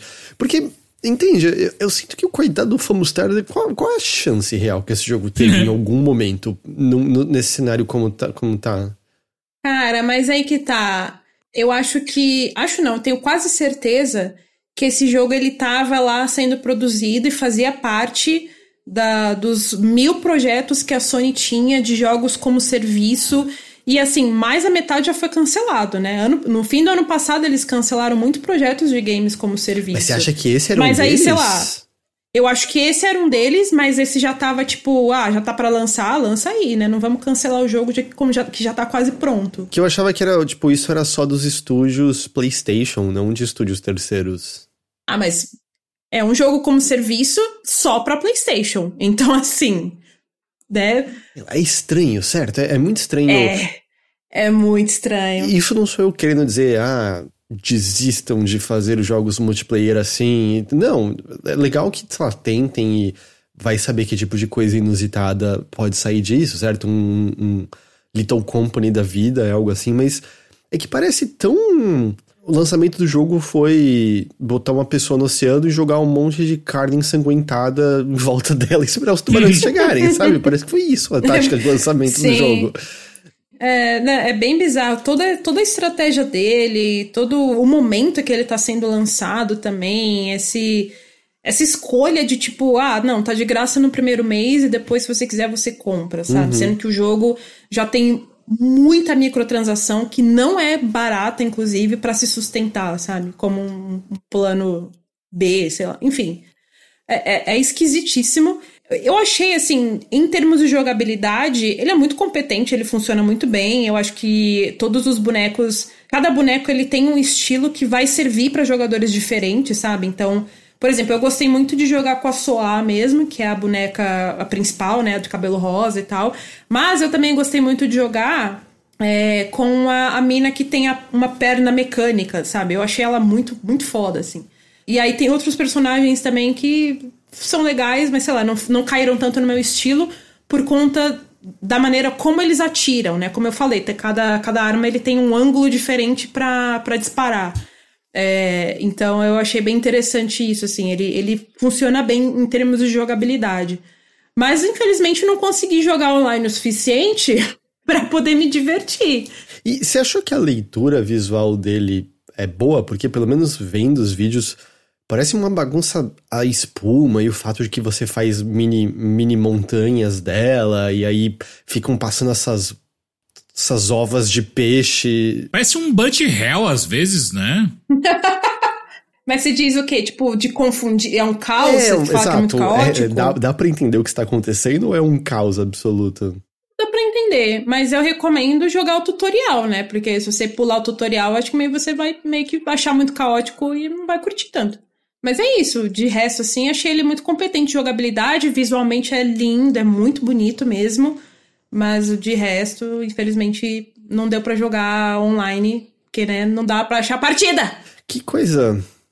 Que coisa estranha. Que escolhas, né? Que, escolha. que escolhas, é, que escolhas. Foam Stars. Talvez seja a última vez que você ouça falar desse jogo. Talvez. É, é, sei lá. É, é, só, é só muito esquisito, assim. É, é isso que eu tenho pra falar de Star, gente. Mano, esse jogo precisar de uma lore é uma doideira, né, cara? de verdade, cara. Não é possível que ninguém levantou a mão na sala e falou assim, gente, precisa explicar da onde vem a espuma? a gente não pode dizer que é química, a gente criou a espuma é, em laboratório, é. são umas cápsulas de espuma. Tipo, tá pronto. tudo bem. Inclusive, tipo, eles usam uma mochila que tem a espuma. Mano, tá tudo bem, velho. Tipo, não, não, não, eu quero que sai, sai do corpo, eles produzem na mitocôndria, tem que sair. Tipo, mano. Inclusive, existe espuma no mundo real e ela não é suada das pessoas. Tá tranquilo. Pô, agora eu não sei mais, vão... né? Vai que tem alguém no mundo que produz espuma e a gente não sabia? Tem o homem do Ra que, é, que produz espuma? A magia lembrou, é verdade. Tem aquela vilã do One Piece que come a fruta da, da espuma, não é? Que o Sanji não consegue lutar com ela porque ela é mulher. É verdade. tem, a, tem a que come a fruta da espuma. Tá, mas ele não luta com ela porque ela é mulher ou porque ela tem espuma? Não, ele, ele não consegue aceitar bater em mulher. Eu sei disso, faz parte da lore do personagem. Mas além disso, ela também tem bolhas. Aí ele não. Ele, ela fica escorregadia, imagino. É que eu não cheguei nessa parte. Ah, tá, não, ele simplesmente nem tenta bater nela. Ela começa a espancar ele e ele não consegue. E aí quem senta o couro nela é a Nami. Ok. Mas ela é escorregadia. Ela é, ela é escorregadia e eu acho que ela pode fazer, okay. tipo, umas bolhas de espuma em volta das coisas e, e deixa, tipo, deslizando e coisas assim. Eu lembro que o Sanji faz chá pra ela. É a parte que eu lembro porque eu fiquei, será que esse é o método correto de fazer chá mesmo? Quando ele faz essa parte. Beleza. Bom, Falando em coisas escorregadias. Perfeito. Sapos. Sapos. Não é mesmo? Sapos são escorregadios. Aí, aí você, aí você foi, foi, aí você brilhou. Agora foi legal. Admito, nunca peguei um sapo na mão. Não sei o quão que escorregadio isso? eles Sério? são. Sério. Como assim, cara? Eles, eles são tão frágeis, sabe? Eu já peguei um na mão assim, eu fiquei muito com a sensação de que, tipo, cara, ele é muito frágilzinho. Mas peraí, sabe? que ele é sapo é muito... que você pegou na mão, já É, era um pequenininho, mas eu fiquei. Tipo, você. Quando você toca na pele dele, ela é muito. Como que eu. Não sei como explicar isso. É melequento? Gelado? Escorregadio? Não. Ela é fina. É uma pelinha fina. Ela é fina, ah, é? isso. Acho que é. é. fina é a palavra que define. E aí você fica. Eu fiquei com muita dó e ele, ele era tão bonitinho. Meu, eu, em Atibaia tinha uns sapos que, tipo, cara, era essa. Eu vou, vou só, eu vou ter que fazer na. na, na Porque na o Teixeira, pra quem não sabe, é menino do campo. Ele, eu ele tenho umas coisas de, de, moleque do campo. Eu ele tenho, sempre tenho. tem as histórias de ah, Atibaia, e ele conta as histórias de menino do campo dele, entendeu? eu pegava Vai, sapo brilha. e o sapo era tipo quase duas palmas, as minhas duas mãos juntas, assim, tamanho do sapo. E aquele ah, sapo não é, é fofinho, ele só era é um sapo, tá ligado? É um sapo. É um sapo. Era um sapão. Não, ele era o sapo do Naruto, tá ligado? Eu ia falar Caralho. isso. Esses sapos eram que aparecia na escola. O sapo gordão, É, verruguento é, é. e coisa assim. Eu ia meter a mão naquilo, mas tá louco? Nem ferrando. Por que, que eu ia pegar o. Eu pegava na mão porque Atibaia não tinha o que fazer. Ah, não, mas deixa ele lá, bichinho. Ah, mas você. O que, que você fazia com os sapos? Você jogava eles, tipo, longe, né? É, tipo, sai daqui, porra. Ah, tá. É, porque eu acho. Eu fico com peninha deles. As- Eu, eu sei que as pessoas acham eles muito nojentos, né? Mas eu acho eles tão bonitinhos. Rã é não nojenta, rã é bonitinha, sapo E é rã mais. é uma delícia, inclusive. As perninhas delas são gostosas, isso é verdade. Não posso negar. Tá bom, aqui eu me retiro. Desculpa, GG, mas é que é muito gostoso. Mas é, a gente tá falando de sapos porque saiu recentemente, acho que também foi semana passada ou retrasada. Eu não sei exatamente qual é a pronúncia correta. Eu acho que é Frog, Eu também acho. porque é um jogo brasileiro. É, o, o designer dele principal, o Thiago, é o mesmo designer que fez aquele Undergrave e Red Ronin, por exemplo. Ah, apesar que o Frog tem outras pessoas no nos créditos pra música, arte e coisas assim. Mas por que que eh, eu chamo de Frog? Porque ele... A própria tela inicial do jogo brinca com isso, que aparece Rogue, e aí aparece o F, entendeu? E aí vira Frog, porque ele é um, um rogue-like, ou com um quesinho de light, Uhum. no qual você controla um sapo. Pra quem jogou Dandara, talvez seja um ponto de comparação, porque Dandara era aquele, aquele jogo brasileiro no qual você não anda, você só salta de uma superfície para outra, né? Cada superfície em que você pisa, aquela vira a orientação da, da gravidade, né? O seu personagem gruda onde for. E o sapinho de Frog se mexe dessa maneira, porém com o diferencial que esse jogo aqui não é em tempo real, ele é por turnos. E o sapo só gruda em pontos pré-determinados, né? O- A tela fica piscando uns bloquinhos brancos que indicam pra você onde você pode pisar a cada turno, né? E você jogou também, né, Teixeira? Sim, sim. É, eu também joguei algumas horas, eu estou meio assim obcecado com esse jogo, tentando Eu tô encantado, eu tô encantado. Mas como eu comentei antes da gente entrar, eu jogo muito mal esse jogo. Eu, ele é bem difícil, ele é bem desafiador e eu acho que é aquele tipo de jogo que como como coisas como Rogue é aquele tipo de coisa que demora umas partidas pra você começar a É. entender as nuances e começar a entender melhor. Ah, quando eu faço isso, acontece isso. Ah, Ah, quer dizer que os inimigo- inimigos preveem pra onde eu vou pular, filhos da puta? Exato. Ah, porque o que acontece? Ele, ele tem essa estrutura né, baseada em, em runs que você vai morrer e, tirando uma exceção, eu, a gente já fala dela, você vai perder tudo que você tem. O que você tem são os upgrades daquela partida, e é isso. Ah, com mundos gerados proceduralmente e tudo mais.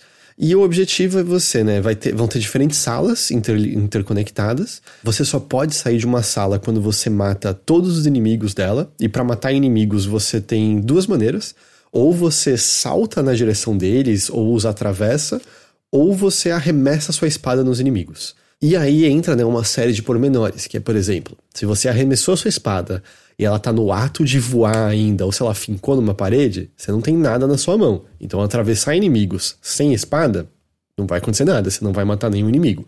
Além disso, isso que o Teixeira tava falando dos inimigos preverem, os inimigos todos têm um, um tel, né? Eles têm uma indicação de que eles vão te atacar. Normalmente são eles brilhando. E tem a ver com eles estarem observando você se eles sabem ou não onde você tá. Então, se você vê um inimigo brilhando, mesmo que você se mexa para outro lugar, ele vai atirar na sua direção. Mas você pode começar a aprender que o tiro só caminha uma certa distância por turno. Então o inimigo pode estar te vendo e atirar na sua direção, mas se você estiver distante o suficiente, você ainda vai conseguir saltar para outro lugar para desviar do tiro. Lembrando que é por turno. Então, o inimigo atira e você vai ver o disparo dele parado no ar quando termina, né? O, o tempo de um turno. Você tá tudo congelado. E aí você pode saltar para longe disso, assim, não é um, sei lá, um bullet hell no qual você precisa ter destreza e tempo de reação rápido para poder desviar dessas balas, né? Não é, não é a ideia aqui. E, e, como o Teixeira falou, né? Assim, você às vezes acha que, tipo, ah, o inimigo sabe onde eu tô, ele vai atirar ali. Não. Porque ele acontece por turnos e, e a, a, ordem que as coisas são resolvidas é primeiro você e depois os inimigos, né? Então é quase como se você se mexesse, aí os inimigos se mexem. Que, de novo, é uma coisa roguelikes também, né? O rogue uhum. funciona por turnos, por exemplo. E, e aí os mundos são sempre você procurando salas onde tem os subchefes, que são chamados acho que de aberrações, abominações, para abrir a porta do chefe principal e aí passar para outro mundo. Quantos mundos tem? Eu não sei. O máximo que eu consegui foi chegar no quarto até agora. Porra, você foi mais longe que eu. É, mas foi uma vez só também, sabe? Eu, eu chego no terceiro com consistência, o quarto eu só vi uma vez até o, até o momento e morri na primeira sala. Então eu não vi caralho, muito. Caralho, caralho. é porque sempre é aquilo difícil de. Eita, tem um novo inimigo. Como será que ele vai agir, né? Porque é, é bem aquele tipo de. Ah, os primeiros inimigos, eles vão soltar um disparo. Mas dali na frente, você vai de repente ter uns inimigos que têm um disparo, sei lá, que a gente equipararia com uma escopeta. De repente você vai ter inimigos que soltam um laser contínuo, então assim, não dá para você esperar o tiro passar por você, porque o tiro vira uma barreira, né, na qual você vai uhum. apanhar se você é, correr por cima dele. E é claro, uh, espalhado também por esses mapas, e você nunca sabe onde essas salas estão. Então é aquele lance de risco e recompensa, se você vai procurar por elas. Tem as salas que vão te dar as melhorias daquela partida. E eu não sei se você sentiu isso, Teixeira, mas uma coisa que para mim varia muito nesse tipo de jogo é o quanto que eu quero essas melhorias. Porque uma coisa muito decepcionante é quando você tem aqueles jogos que você ah, olha, tudo que você pode ter e é. Ah, eu não quero nada disso aqui, nenhuma é. dessas coisas aqui são úteis. E a impressão que eu tive é que tudo que eu vejo é, caralho, isso aqui parece muito bom, isso aqui vai fazer muita diferença para mim agora. Você teve, sentiu isso? É, mais ou menos assim, tipo, eu, eu acho que eu tô aprendendo algumas mecânicas do jogo ainda, porque, por exemplo, eu, eu sei que eu uso muito pouco. Uh, você tem uma barra especial que quanto mais. Alguns inimigos vão, vão derrubando umas orbes que quando você pega, aumenta essa barra, né? Enche, preenche essa barra. E essa barra inicialmente te dá acesso a uma bolha temporal. Ou seja, num, num raio ah, em volta do seu personagem, cria-se uma bolha por alguns turnos que tudo que tá ali dentro, menos você, fica paralisado. Então ajuda muito, por exemplo, quando você tá cercado de inimigos ou tá, tem muitos tiros vindo na sua direção, você liga essa bolha e aí você vai ter quatro turnos para você sair de frente desses tiros, sabe? Ajuda bastante nesse momento. Mas eu, eu, eu, eu sou o tipo de jogador que fica aguardando pra, tipo, vai ter o momento certo para usar isso. Eu nunca uso e morro com frequência com a barra cheia. Tem motivos para guardar isso, mas uma coisa que eu acho que você talvez tenha percebido é que os chefes e subchefes dão muita barra uhum. dessa cronosfera. Então, nessas lutas é meio, não, aqui usa isso daqui. Mas com esses detalhes, por exemplo, se você congela disparos inimigos, se você correr através do disparo congelado, você vai apanhar. Uhum. A não ser que você tenha uma habilidade específica que sua cronosfera dissipa os disparos inimigos, por exemplo. É. E as melhorias, não, sério, tem umas coisas muito boas. Tem coisas do tipo é, a sua espada não, não contar como turno, ela ser arremessada. Puta, isso é muito foda. Puta que pariu. Apesar que às vezes pode sair pela culatra, né? Porque às vezes você se vê numa situação que se você se mexer, você vai apanhar e você quer meio desperdiçar, é. entre aspas, um turno, e aí, eita, não tenho como fazer isso agora. Porque isso também é um, uma curva de aprendizado, eu acho que é a curva mais íngreme inicial, que é a movimentação do sapo, né? Porque você, uhum. a não ser que você pegue uma habilidade específica, você não tem movimento horizontal, ou vamos dizer, horizontal em relação à superfície na qual você está. Você tem que saltar dessa superfície para uma outra. Então, às vezes, você, no começo, demora um pouquinho para você entender exatamente os ângulos que o sapo pode se mexer, mas isso também é o tipo de coisa que você tem que pensar de antemão porque se você não leva em consideração as limitações de movimentação do seu sapo, você pode se colocar em sinuca de bico. Que, eita, hum. eu desviei ali, mas só tem tiro ao meu redor agora e eu preciso me mexer. Não tem como eu não apanhar aqui agora. Porque, só um ponto rapidinho para conectar com isso que você tá falando, que é as frases são. As, faz, as fases são geradas, é, até onde eu entendi, procedural, proceduralmente, né? Então, as fases, às vezes, elas têm uma configuração que não é muito Cusona. favorável, né? Cusona. né? não é muito favorável para você se locomover. Então, tem algumas fases onde, tipo, pra um lado, pro lado esquerdo da fase, você tá super tranquilo, conseguindo. Tem várias plataformas para você se locomover e, se, e até mesmo se esconder de tiros, de ataques dos inimigos. Só que os inimigos estão todos do lado direito. E lá do lado direito tem, tipo, dois negocinhos pra você conseguir, é, conseguir se, se apoiar. Então, enquanto você tá se locomovendo do lado esquerdo pro lado direito, você tá super aberto a tomar qualquer tipo uhum. de ataque. Então você precisa, tipo, tá, então vou esperar esses dois inimigos atacarem, que aí vai ser mais tranquilo para eu conseguir me mover até lá, e aí quando eu chegar perto deles, eu tenho algum ponto para me esconder e finalmente atacar sem tomar dano, né? E no começo, assim, eu tô falando como se isso não acontecesse mais comigo. Acontece toda hora, mas uhum. especialmente no começo, é. Você vai morrer. Assim, eu acho que quando você uhum. morre a primeira vez, até a conquista diz isso vai acontecer bastante, né? Se eu não tô enganado. Uhum. Porque demora para você entender um pouco as limitações e o que você pode fazer e tudo mais. E quando eu digo que as habilidades fazem muita diferença, porque tem coisas, por exemplo, ah, a sua cronosfera destrói os disparos inimigos, ou a sua cronosfera não é. Ela é infinita enquanto você estiver dentro dela. Então, se você ficar se movimentando dentro dela, ela não se desfaz. Uhum. Então, se você congelar vários inimigos, você vai poder matar geral sem eles nunca se mexerem, por exemplo. Mas aí, e, e esse daqui, Teixeira, eu, eu demorei acho que fácil umas, umas horinhas assim para poder sacar. Eu não sei se você já pegou. Para hum. mim é o pulo do gato que é o que tá tornando ele crocante e esse lance de ah, hum. preciso testar mais, preciso, preciso melhorar. Que é, como a gente falou, ele é por turnos. Porém, nem tudo é por turnos. Hum. Uma coisa que não é por turnos é se você matar inimigos rapidamente, você vai começar a ter um, um medidor de combo. Uhum. Vezes 4, vezes 5. Esse medidor de combo não, não é se esvazia turno. por turnos, é por tempo real. Então, se você Sim. tá ali parado pensando, ele vai começar a esvaziar. Aí você pensando, ah, grande coisa, combo. E eu lá ligo pra pontuação. O que acontece? Para você pegar vida quando você apanha, a única maneira é subir o seu combo para vezes 5. E aí os inimigos vão brilhar verde. E aí o próximo inimigo que você Filha matar. Da puta! Exato.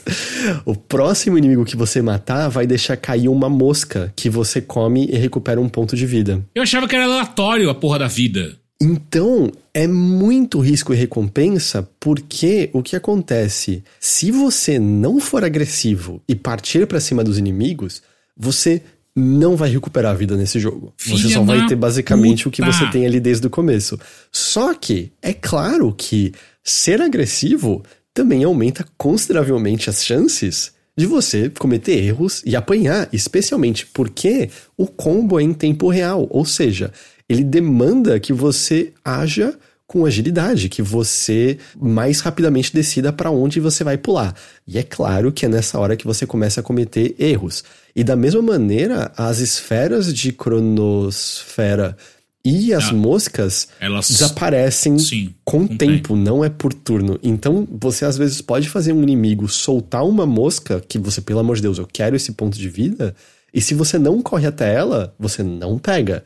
E se ela desaparece, você perdeu. E quando é. você corre até ela, boas chances de você cometer merda no meio do caminho. E essa mistura de turno com tempo real para fazer mecânicas de risco e recompensa, puta merda, assim, eu, eu acho que tá, dialogam e fluem de uma maneira espetacular. Espetacular, uhum. porque faz você pensar na situação ao seu redor de maneira completamente diferente. E uma surpresa, quando você começa a jogar mais agressivamente e menos defensivamente, não é sempre, mas você se vê numa situações que você. Caralho, eu, eu destruí todo mundo nessa sala, sabe? Que você Cara, faz um zap, zap, zap, zap. Um ponto importante que enquanto a gente tá conversando aqui, para quem tá assistindo ao vivo, a gente tá assistindo uma, alguém jogando o jogo, né? Uhum. Quem está jogando o jogo tá fazendo algo que eu tô em choque se for real, que é aparentemente a pessoa tá conseguindo puxar a espada depois que ela lança com rapidez? É depois de alguns turnos, não é? Que ela começa a voltar para você? É, mas a pessoa que a gente tá assistindo jogar aqui, ela joga a espada e já puxa de volta. Tá vendo? Será que não é uma habilidade que ela pega? Pode ser uma Mas é que ela tava isso desde a primeira fase. Será que se apertar o ah, botão da espada ela volta não, pra não sua é mão possível, cara. Não é possível. Puta que pariu. O jogo muda, eu vou ganhar esse jogo. Vou zerar ele uma... agora. Porque tem uma Cara, coisa. Cara, o desenvolvedor tá aqui falando. Hum, porra, então, que ódio! Porque eu vou dizer uma coisa, e eu tô me baseando no, no, que eu joguei dos outros jogos do, do, do Thiago, que é. Eu sinto que ele tem uma filosofia de design que é. Ele vai te ensinar o básico. Então, esses são os controles, esses são os verbos básicos. E o resto, propositadamente, é. Ué, experimenta e vê o que acontece. Ai, Você não vai porra. saber como o inimigo age. Se a espada pode fazer isso, tantas coisas são respondidas É, que. puta, porra! Eu tô vendo a pessoa que a gente tá assistindo aqui jogando fazendo o combo de 10 o tempo inteiro. E eu assim, como que essa pessoa faz isso, cara? O meu máximo foi oito uma vez e foi tipo, caralho, eu não acredito que O eu meu máximo foi nisso daqui. 7 porque eu peguei um- um- uma melhoria que aumentava o tempo que o combo ficava Nossa, ativo. é- essa melhoria é muito boa. É, é muito, boa. foda. É muito Puta boa. Que pariu. Ô, Thiago, que jogo bom, mano. Porra. E assim, a Caralho. gente nem falou, a trilha sonora dele é uma É, delícia. muito A- boa. nas lutas com os chefes, ela fica agitada daquele jeito que você fica, é isso aí, é isso aí, bora agora. E eu não sei se você já chegou a se deparar com isso, Teixeira. Mas assim, o jogo ele mostra um mapinha ali pra você, mostrando salas adjacentes e tudo mais. E leves spoilers aqui, ok? Se você prestar atenção, às vezes vão ter umas portas levando você pra salas que não estão indicadas no mapa ali em cima. Ah, eu vi já. Mó treta. Consegui fazer uma vez só. É, então, eu, eu, tô, eu tô agora me perguntando se, se tiver como puxar a espada Cara, mais era rapidamente. isso, por isso que eu não consegui. Eu, eu ficava tipo, mano, eu tenho que chegar nessas salas com um monte de upgrade que eu não tenho ainda.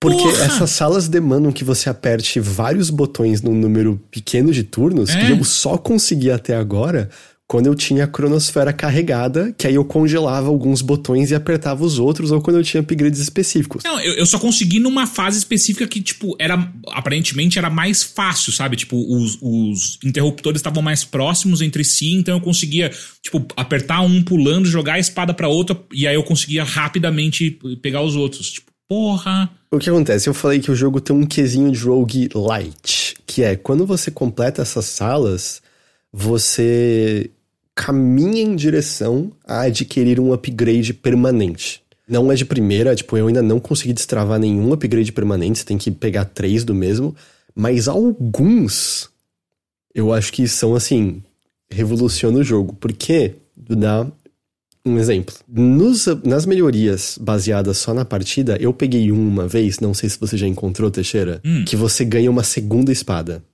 Sim, foda, mas aquela quebra, né? Só que ela quebra. Porém, uma das melhorias permanentes é o quê? Uma segunda espada. Eu Mano, se tipo, tem meu duas espadas e você consegue puxar elas, eu vou zerar esse jogo hoje. Não, e com duas espadas é uma delícia, porque você arremessa uma, pula em outro inimigo pra cortar ele, enquanto a outra tá voltando. Ah, e, e algumas melhorias que você pega também são ativadas com esse medidor de combo. Por exemplo, tem uma que o seu salto fica mais distante quando o seu combo tá vezes 3. Então, vira um lance muito assim, pera, você joga mais agressivamente e talvez você se coloque em perigo, mas de repente você percebe que você pode escapar de perigo melhor porque o combo tá permitindo você saltar pra longe. Tá uma delícia, assim. Eu tô, eu tô gostando muito, muito, muito de Frog, assim. Eu tô sempre testando algumas coisas novas, tentando pegar umas novas habilidades. E até agora, eu sinto que volta e meia ainda tem, por mais que já tenha pa- passado algumas boas horinhas que eu tô jogando, ainda volta e meia tem um upgrade novo que eu nunca vi, sabe, pra pegar, porque me parece que eles são baseados às vezes num upgrade anterior que você tem. Um que eu peguei pela primeira vez hoje, a barra do, da cronosfera, nesse upgrade que eu peguei, você ainda tinha cronosfera, mas se ela tivesse cheia e você tomasse um tiro, o sapo dá um parry no tiro com a espada. Já peguei esse. E aí, depois que eu peguei esse, tem upgrades em cima desse, que ele começa, por exemplo, a refletir o tiro de volta no inimigo. Mas foi isso que eu causar- peguei. Então, o que eu peguei inicial eu só me defendia. Depois Ah, era não. rebater o tiro no inimigo, entendeu? É, eu peguei um parry que é tipo. Ele, mas só que ele gasta a barra inteira de uma vez só. inteira, inteira, é. Tem algumas coisas assim, assim. E eu, eu tô muito fascinado porque eu falei, eu acho que um problema que eu tenho volta e meia com esses jogos é. Puta, eu já peguei, sei lá, aquele upgrade que eu queria e esses outros não parece que tem muita utilidade. Uhum. E eu sinto que toda hora que eu tô jogando é meio. Eu, eu quero todos os upgrades aqui, sabe? Sempre tem alguma coisa nova muito, muito, muito boa. Sim. É, eu também tô, eu tô. Cara, eu tô apaixonado por esse jogo, como eu comentei. Eu acho que eu não jogo bem, mas agora eu tô descobrindo que talvez seja porque eu só não sei puxar a espada. Porque se eu souber. Porque é, é a parte. E assim, uma, uma coisa que esse jogo faz muito legal, além de, de tudo isso que o Heitor comentou, eu acho que ele tem um, um feeling de quando você acerta os inimigos muito bom. Que ele me lembrou muito. Tinha um jogo, Heitor, que a gente jogava no Arena, que era de espadinha, também 2D. Samurai Gun? Samurai Gun. Ele lembra um pouco o Samurai Gun, pelo menos da, da parte muito gostosa de quando você acerta um inimigo, faz. Uhum. E aí o inimigo parte sim. em dois, e aí ele vai se dividindo. Então, é, eu gosto muito de jogar a espada e ficar. E, tipo, ficar sem ela, né? Porque aparentemente eu sou burro e não sabia que dava para puxar de volta a espada. Oh, mas ainda eu também não, eu ficava esperando um ano pra espada voltar. É, eu começava a circular outro, fácil até pegar é. minha espada de volta. Mas, tipo, arremessar a espada, nossa, especialmente nos chefes, volta e meia é essencial, porque é. é muito difícil chegar neles sem tomar tiro no caminho, assim. Eu acho que minha única coisa, assim, meu, meu único problema pontual, ocasional, especialmente quando eu tô nesse modo de agir com velocidade para manter meu combo, é que às vezes parece que é um, é um pouquinho menos preciso o lugar que eu queria pousar, sabe? Do que eu esperava. E eu, eu preciso testar como é com mouse e teclado, porque eu só joguei com controle até agora. Ah, eu tô jogando com mouse e teclado. É, então eu imagino que seja mais preciso, talvez, com mouse e teclado para você apontar na direção que você quer ir exatamente. É, então, é, eu, eu fico. Eu, eu nem pensei em jogar com controle Pra mirar com a pra, pra mirar para onde você tá jogando a espada, deve ser uma treta, né? No controle ou não. É, ajuda que se você segurar o X, você consegue mirar com mais precisão, que é o botão de arremessar a espada. Ah, mas ó, quando você tá nesse modo rapidez, deve ser uma treta, porque no mouse é rapidão. É, então eu acho que eu quero testar com o mouse e teclado, porque de vez em quando eu sinto isso, assim, tipo, ah, eu tô na posição perfeita para pular e cortar o inimigo, mas ah, a alavanca deu um tiquinho mais pra ali do que eu hum. esperava e eu pousei no lugar errado. É, de vez em quando isso, isso rolou. Mas, tipo, nossa, uma delícia. Eu recomendo demais, demais, demais. Assim, uhum. Assim, eu tô achando muito bom esse jogo. E um ponto importante que é, eu, eu comecei a jogar, né? Tipo, porra, que jogo bom, caralho. E aí eu fiquei pensando, nossa, esse jogo no celular deve ser uma delícia. E aí eu fui procurar no meu. No, no, Ele tá no celular, não tá? Então, eu fui procurar e na Play Store você não encontra você dando um search na, na, Play Store, você não encontra ele. E aí o Thiago agora, é, que é o desenvolvedor do jogo, ele me deu um toque. Ele falou, cara, entra no meu Twitter que eu fixei, aparentemente a Play Store deu alguma merda e que não, não indexou direito o jogo. Então, se você que está escutando, escutando a gente agora se interessou pelo jogo ou já tem e quer pegar no celular, entra no perfil do Thiago, do Twitter, que é Thiago, peraí, como é que é? T-T-H-I underscore O underscore Oliveira, tipo, o que, a mesma merda que eu fiz no meu nick, ele fez também no, no Twitter dele, que facilita bastante, né, para as pessoas encontrarem. Lá e já tá, ele deixou pinado o link direto para Play Store, então daí você consegue baixar. E aí na Play Store tá por 17 reais. É, achei super justo o valor também. É, se eu não tô enganado, ele tá, então, é na Android, Steam, que é onde eu tô jogando, e é, eu acho que ele tá na Epic também, se eu não tô enganado. Ah, na época eu nem vi. Só jogar aí, tipo, porra, no Switch acho que seria uma delicinha também de ficar jogando é, Então aqui, ó, na, na, no Google, quando você dá um Google nele, ele fala que tá pra PS5, Switch, PS4, uh, eh, Windows, Xbox, Series One e por aí vai. É acho isso mesmo? É planos futuros? É.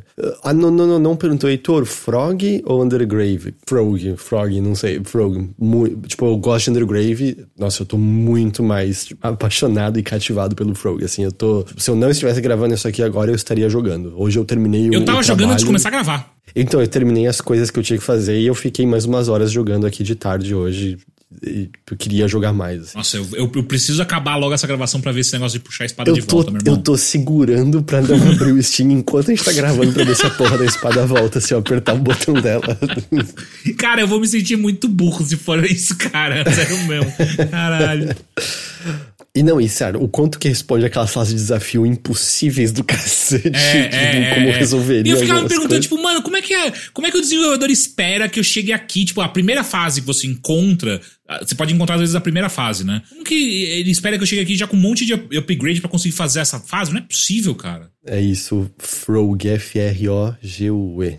Recomendo demais. E o Teixeira também. Também. Eu tinha uma última coisa para para mencionar e é super breve, porque, sinceridade. Vai, Heitor, habla. Eu habla. não tenho nem muito o que dizer, que é o. Eu joguei o Mario vs Donkey Kong de Switch. Hum. Que É um... é um remake, certo? É, então, assim, vou fazer esse preâmbulo. Eu não tenho praticamente nenhuma experiência com a série. É, eu joguei Tá, eu brevemente o de Game Boy original, e mas o que me foi explicado é que ele é um remake do de GBA, mais especificamente. Ah, mas assim, Mario vs Donkey Kong, ele é não tem a ver necessariamente, mas é como se ele seguisse mais a genealogia de Donkey Kong do que Mario. É, ele é mais um quebra-cabeça de plataforma do que um jogo de plataforma em si, apesar né, de que ele demanda saltos relativamente precisos e tal. Porque a historinha é: o Donkey Kong tava vendo TV, ele vê bonequinhos do Mario sendo vendidos, aí ele vai comprar e não tem mais, aí ele entra na fábrica e rouba todos os bonequinhos para si. Uh, o Mario, que é capacho de patrão, vê isso e vai atrás do Donkey pra recuperar os bonequinhos. Caralho, o Mario faz o trabalho da Nintendo mesmo? Faz o trabalho da Nintendo, é. Da hora. E. Caralho, pode crer, né? E aí o que acontece? É, as fases, elas são. Cada fase é dividida em duas partes. A primeira parte é você tem que pegar uma chave num lugar da fase para abrir uma porta, e aí a segunda parte é você pegar o bonequinho do Mario que tá dentro de uma bola. Você tem extras para pegar nas fases, que são os presentinhos, né, que são colecionáveis opcionais, mas para você fazer 100% você quer pegá-los. O desafio é que o Mario ele é ágil. Eu até, né, agradecimentos aqui a Plat, que foi quem me ensinou isso, que eu não tinha a menor ideia, que o primeiro jogo da série, o, que eu acho que é o Donkey Kong 94, ele introduz movimentos do Mario que a gente associa até hoje, que eu achava que eram originários do Mario 64, mas não são. Por exemplo, o lance de você apertar para frente, para trás e pular, e ele dá aquele pulo maior, é originário desse jogo. E também tem o Mario plantando bananeira e pulando mais alto depois disso e tal. E o desafio é que não é que o Mario tenha a mesma agilidade no Donkey Kong, né, que é muito mais mais duro mesmo os controles, mas ele não tem de maneira nenhuma a agilidade que você associa com os jogos de plataforma do Mario, seja Mario World, Mario Wonder ou o que quer que seja. E como ele é mais quebra-cabeça, é muito uma questão de você olhar para o cenário e entender como você interage com algo dele para resolver o problema ali. É bem a escola Nintendo de que oh, cada mundo vai apresentar novas coisas que você vai ter que aprender a lidar com isso. Então, por exemplo, ah, no mundo da floresta tem muitos é, cipós, né, vinhas para você escalar. E aí tem aquela característica de Donkey Kong Jr. que é, ah, se o Mario tá segurando em duas vinhas ao mesmo tempo, ele escala mais rápido. E aí, sei lá, tem um macaquinho que tem o rabo, que se você, se você grudar no rabo, vira um cipó para você escalar. O mundo do gelo, o chão é escorregadio. Então, quando você joga um objeto ou o Mario corre no, nesse chão, ele vai deslizar. E aí você pode tipo, jogar um objeto, o objeto vai deslizar até algum ponto. Tem, sei lá, o mundo do, dos, das caixas de teletransporte, sabe? Você pula numa exclamação e você aparece na outra. E de maneira geral, todos os mundos têm botões coloridos que ativam e desativam plataformas diferentes. Então é uma questão de você olhar para o cenário e pensar meio, tá, qual é a ordem de operação das coisas? Tipo, ah, eu preciso apertar o botão azul para abrir esse caminho, para pegar esse item aqui, porque ele também segue a lógica de Mario 2, tá? Que você pega objetos na cabeça do Mario e pode usar eles como plataforma depois. Sabe? Ah, pegar esse objeto para colocar isso aqui, para escalar nisso aqui, para apertar outro botão, para pegar a chave e o presente e chegar na porta, sabe? É esse tipo de, de quebra-cabeça.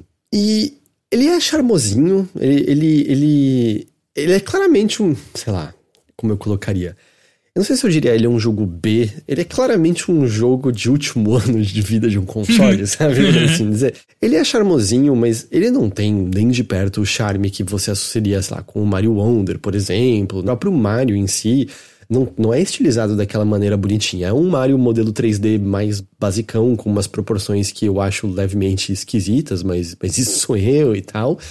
E ele é ele é bem simples. Não é que não tem nenhum quebra-cabeça que vai, pelo menos, te fazer coçar a cabeça um pouquinho para entender o que você tem que fazer, mas não tem nenhuma fase que você vai demorar muito nem para resolver o quebra-cabeça e nem para fazer o desafio de plataforma para resolver o quebra-cabeça. E a maneira como ele tem, né, além da variedade por mundo, é que quando você completa seis fases, você abre uma fase por mundo que você é seguido pelos bonequinhos do Mario, e aí você tem que meio que andar de maneira que eles peguem uns objetos no cenário, só que eles têm limitações, né? Eles só copiam o que o Mario faz, eles pulam mais baixo, e aí tem uma fase de batalha com o Donkey Kong. E é bem rápido você fazer tudo de básico que tem para fazer no jogo, sabe? Não, não é muito demorado. Eu, eu fiz em 4 para 5 horas, 7 mundos, eu acho que são 8 no total.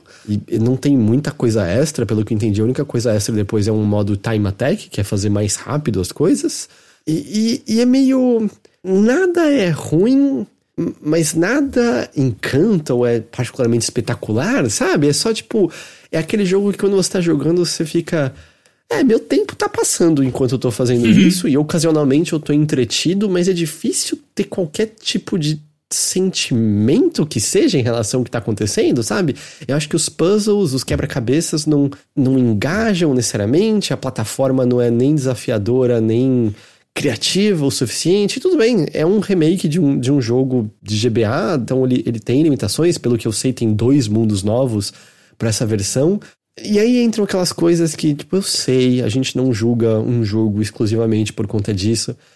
Mas é a Nintendo, ela não lançou esse jogo digitalmente por 20 dólares. É um jogo de 50 dólares, né? Caralho! Caralho! É um jogo, é um jogo de 250 reais, Mano, entende? Como assim, velho? Porque se fosse um jogo só baixável no eShop de, sei lá, 80 reais, que seja, eu estaria falando, ah, gente, acho que é um passatempo, ok. Se você tem criança em casa, eu acho que dá pra criança vai se divertir. Ele tem um modo cooperativo que eu não consegui testar por conta própria, mas é uma das novidades. Empurrar isso daí como um jogo pleno, maior, sabe? Eu, eu não me desce muito, não. Eu acho que é muito pouca carne nesse, nesse angu, sabe? É, é, não era essa expressão, mas vocês entenderam o que eu quero dizer. Uhum, é, é, é, é meio isso, sabe? É um pouco insosso. Não tem nenhum charme espetacular, não tem nem nada que te engaja tanto assim nas mecânicas, é só meio definitivamente um dos jogos já feitos. é, meio, é um pouquinho essa sensação que Mais um jogo já feito. É louco, você comentando, a impressão que passa é que ele parece um minigame dentro de um jogo do Mario? Ou, como originalmente, era um jogo de Game Boy, sabe? Eu total uhum. entendo é, o, o, tamanho desses jogos, mas é que o, o Switch é um portátil. É, é, a Nintendo, ela tem, né, a questão de nunca tem desconto expressivo nos jogos dela ou qualquer coisa do tipo, mas é meio. Por que, que isso aqui não é só um jogo digital mais barato? Sabe? Que eu, eu sinto que é algo que ela, a Nintendo poderia eventualmente lidar melhor, que sei lá, é algo que eu fico pensando quando. Na verdade, eu fico pensando, eu ouvi o Jeff Grubb falar e eu concordo plenamente com ele. Que é tipo quando pensa em Star Fox, né? Pensando no Star Fox Zero de Wii U, que eu pessoalmente achei uma porcaria. O que, que você quer de Star Fox? Eu sei o que eu quero. Eu quero Star Fox 64 de novo, com novas fases e novas falas. Ah, mas como é que a Nintendo faz para cobrar 60 dólares nesse jogo? Esse é o problema não cobra 60. Faz um uhum. jogo mais simples de 20, 30 que seja, entende? Só que não é. A não sei que seja Kirby, mas aí também não é tecnicamente a Nintendo, né? É mais a HAL. A Nintendo parece um pouco reticente em fazer esse tipo de coisa, sabe? Quando eu acho que funcionaria de outras maneiras. Aí conhecer, ei, isso aqui não é um prato principal, isso aqui é um lanchezinho. E, e, tudo bem, sabe? A gente tá oferecendo algo mais simples, que claramente nem teve o nível de orçamento e outras coisas, mas a gente reconhece isso na maneira como tá vendendo para vocês. Até porque, né, os 50 dólares, se eu não tô enganado, são 250 reais no eShop. Meu Deus do céu. Pelo amor. Desculpa, eu sei que não é essa a régua pela qual a gente julga coisas, mas não gastem 250 reais nesse jogo. E aí entra a questão de, ah, quando tiver promoção, é a Nintendo, nunca vai ter promoção. Quando tiver vai ser... Nunca 15... vai ter promoção, nossa. Vão ser 15 sim, dólares de promoção. É, é uma pedida difícil, assim, porque eu, eu gosto da ideia de, tipo, ei, é uma vertente de Mario que existe mais, assim, se Mario tivesse continuado a crescer a partir de Donkey Kong dos arcades e não do Super Mario Bros, entende? E é tipo interessante uhum. pensar qual é o design disso, o que, que ele tá fazendo em relação a isso. Mas da maneira como tá, hum, eu, eu tenho. Eu não consigo recomendar, sabe? Eu não. Até porque, como eu falei, eu tô quase terminando e é. Eu vou esquecer desse jogo daqui a uma semana, sinceramente. Se eu não pegar para fazer o último mundo agora, eu provavelmente nunca nem termino ele, porque não tem nem sequer nada muito me impelindo, sabe, a, a engajar com ele. É, ele, ele só é muito qualquer coisa. Eu acho que é. Tipo, não é que ele é ruim, não é que ele é mal de controlar, que ele não tem criatividade. Não, ele tem todas essas coisas. Ele só é meio normalzinho nessas coisas do que, do que a gente vê. É o jogo injusto. tipo, se você ficou muito curioso, espera uma promoção. Mas não tem, é isso que a gente tava falando. Eu Nintendo, né? Ele é. nunca vai ter promoção. Então esse é o problema, né? Mas, mas, peraí, peraí, peraí, peraí, peraí, deixa eu fazer uma coisa direito. Se você ficou muito curioso, curiosa, mas tá caro, sabe o que você pode fazer? Você pode usar Muito o nosso bem, link Teixeira. da nuvem e lá na nuvem você pode comprar o seu o card de dinheirinho pra. Dinheirinho, né? Falando que nem meu pai, né? De dinheiro pra, pra, pra Switch parcelado. Tá vendo? Tipo, você pode. Você, ainda consegue jogar o jogo e parcelar. Olha só. Não só da Nintendo, tá? Por Mario vs Donkey Kong. É, não só da Nintendo também, viu? Tem PS5, tem Xbox, enfim. Dizer que assim, eu acho que tem escolhas muito mais interessantes pra você jogar num Switch. Por exemplo, um Mario Wonder, um Zelda TikTok, ah, mesmo Mario Party aí, se você quer algo pra jogar com as crianças em casa, Mario Party, eu, eu me divirto com Mario Party. Mario Olha. Kart, que continua vendendo milhões de unidades todos os anos, mesmo depois de Bizarro. lá, quase 10 anos que ele saiu. Mas, mas é isso, assim, eu, nem, nem sinto que eu tenho mais, sabe, o que dizer do, do Mario vs Donkey Kong, porque não, não tem, não tem mais ah, coisas aqui. Então é, é isso, assim, era só pra constar. Quem quiser ver um pouco dele em ação, eu joguei ele ao vivo, por enquanto tá só no nosso canal da, da, da Twitch. Eu preciso passar pro YouTube umas coisas de lá e tal, mas você consegue me ver jogando e você consegue ver ele rolando e ver se. Ah, às vezes é tipo, pô, o Heitor falou tudo isso, mas eu vi e adorei, ou acho que as crianças lá em casa vão gostar. Aí é diferente, certo? Eu entendo que jogos pra você jogar com, com, com crianças é acaba sendo uma pedida diferente, né? E, e às vezes você acha que vai funcionar, beleza. Mas fora desse contexto, hum, eu, eu não recomendo Mario vs Donkey Kong, não. Pode crer. E é isso, eu queria só pra constar, porque até pegando o que eu falei, se eu não falo desse jogo aqui hoje, eu acho que eu esqueço dele pra sempre de falar no podcast. E eu acho que isso era a nossa última coisa de hoje, certo? Uhum. Sim. Antes da gente, né, partir, o Teixeira falou do nosso, nosso link de filiado da nuvem, que você encontra em todo post né, do, de podcast, você acha ali, você acha também no, se você, no nosso canal do Twitch e tudo mais. Mas vale lembrar que existem outras maneiras também de apoiar o Overloader, certo? Sim. Primariamente, a gente tem duas campanhas. Uma é apoia.se barra overloader, a outra é orelo.cc barra overloader. Nossas duas campanhas principais é graças a elas que o Overloader mantém-se vivo e as contas são pagas no final do mês. E além disso, é claro, a gente tem link de filiado da Amazon. Quando você for fazer uma comprinha na Amazon BR, se você usar um link de filiado do Overloader, não vai custar nada a mais para você e a gente ganha uma comissão em cima disso. Volta e meia faz uma diferença enorme, enorme pra gente. Hoje mesmo eu dei uma separada, eu sem querer fiz uma temática vermelha ali, que eram os produtos em promoção. Tinha até uma bolsinha bonitinha que parece Sem o. querer. Sem querer, sem querer. É uma bolsinha bonitinha que parece o Mario, sabe? É o, o- a camiseta vermelha do Mario, o suspensório azul, e é feito pra você guardar o Switch. Muito bonitinho, quase peguei pra mim. Eu só lembrei do detalhe que meu Switch não é portátil, eu uso ele só em casa. Eu não tenho por que levar ele pra outro lugar. E aí eu- Mas fica, fica aí o aviso dessas campanhas. GG, você tem recados é, do seu lado? Ah, acho que não. O seu texto de Fomostar saiu?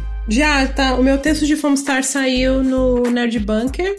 É, se vocês quiserem ver um review mais completinho, mais né, escrito e tudo mais, eu, eu- foi publicado já no, no Nerd Bunker, então é só conferirem lá. Beleza, beleza. Teixeira, você tem algum recadinho seu? Não. Não. Esse é, então, a mensagem com a qual a gente encerra aqui. Então a gente vai dizendo tchau por hoje. Muito obrigado a todos, muito obrigado pela companhia, muito obrigado pela audiência. Semana que vem a gente tá de volta com mais uma edição do Mothership, mais jogos, mais papo de cocô. Talvez, Puta, vai com saber. certeza. Essa é uma certeza que a gente tem. Até lá, lembre-se, não é esquisito se você exala espuma do seu corpo. Tchau, tchau, Ah, gente. não, meu Deus. Tchau, beijo, gente.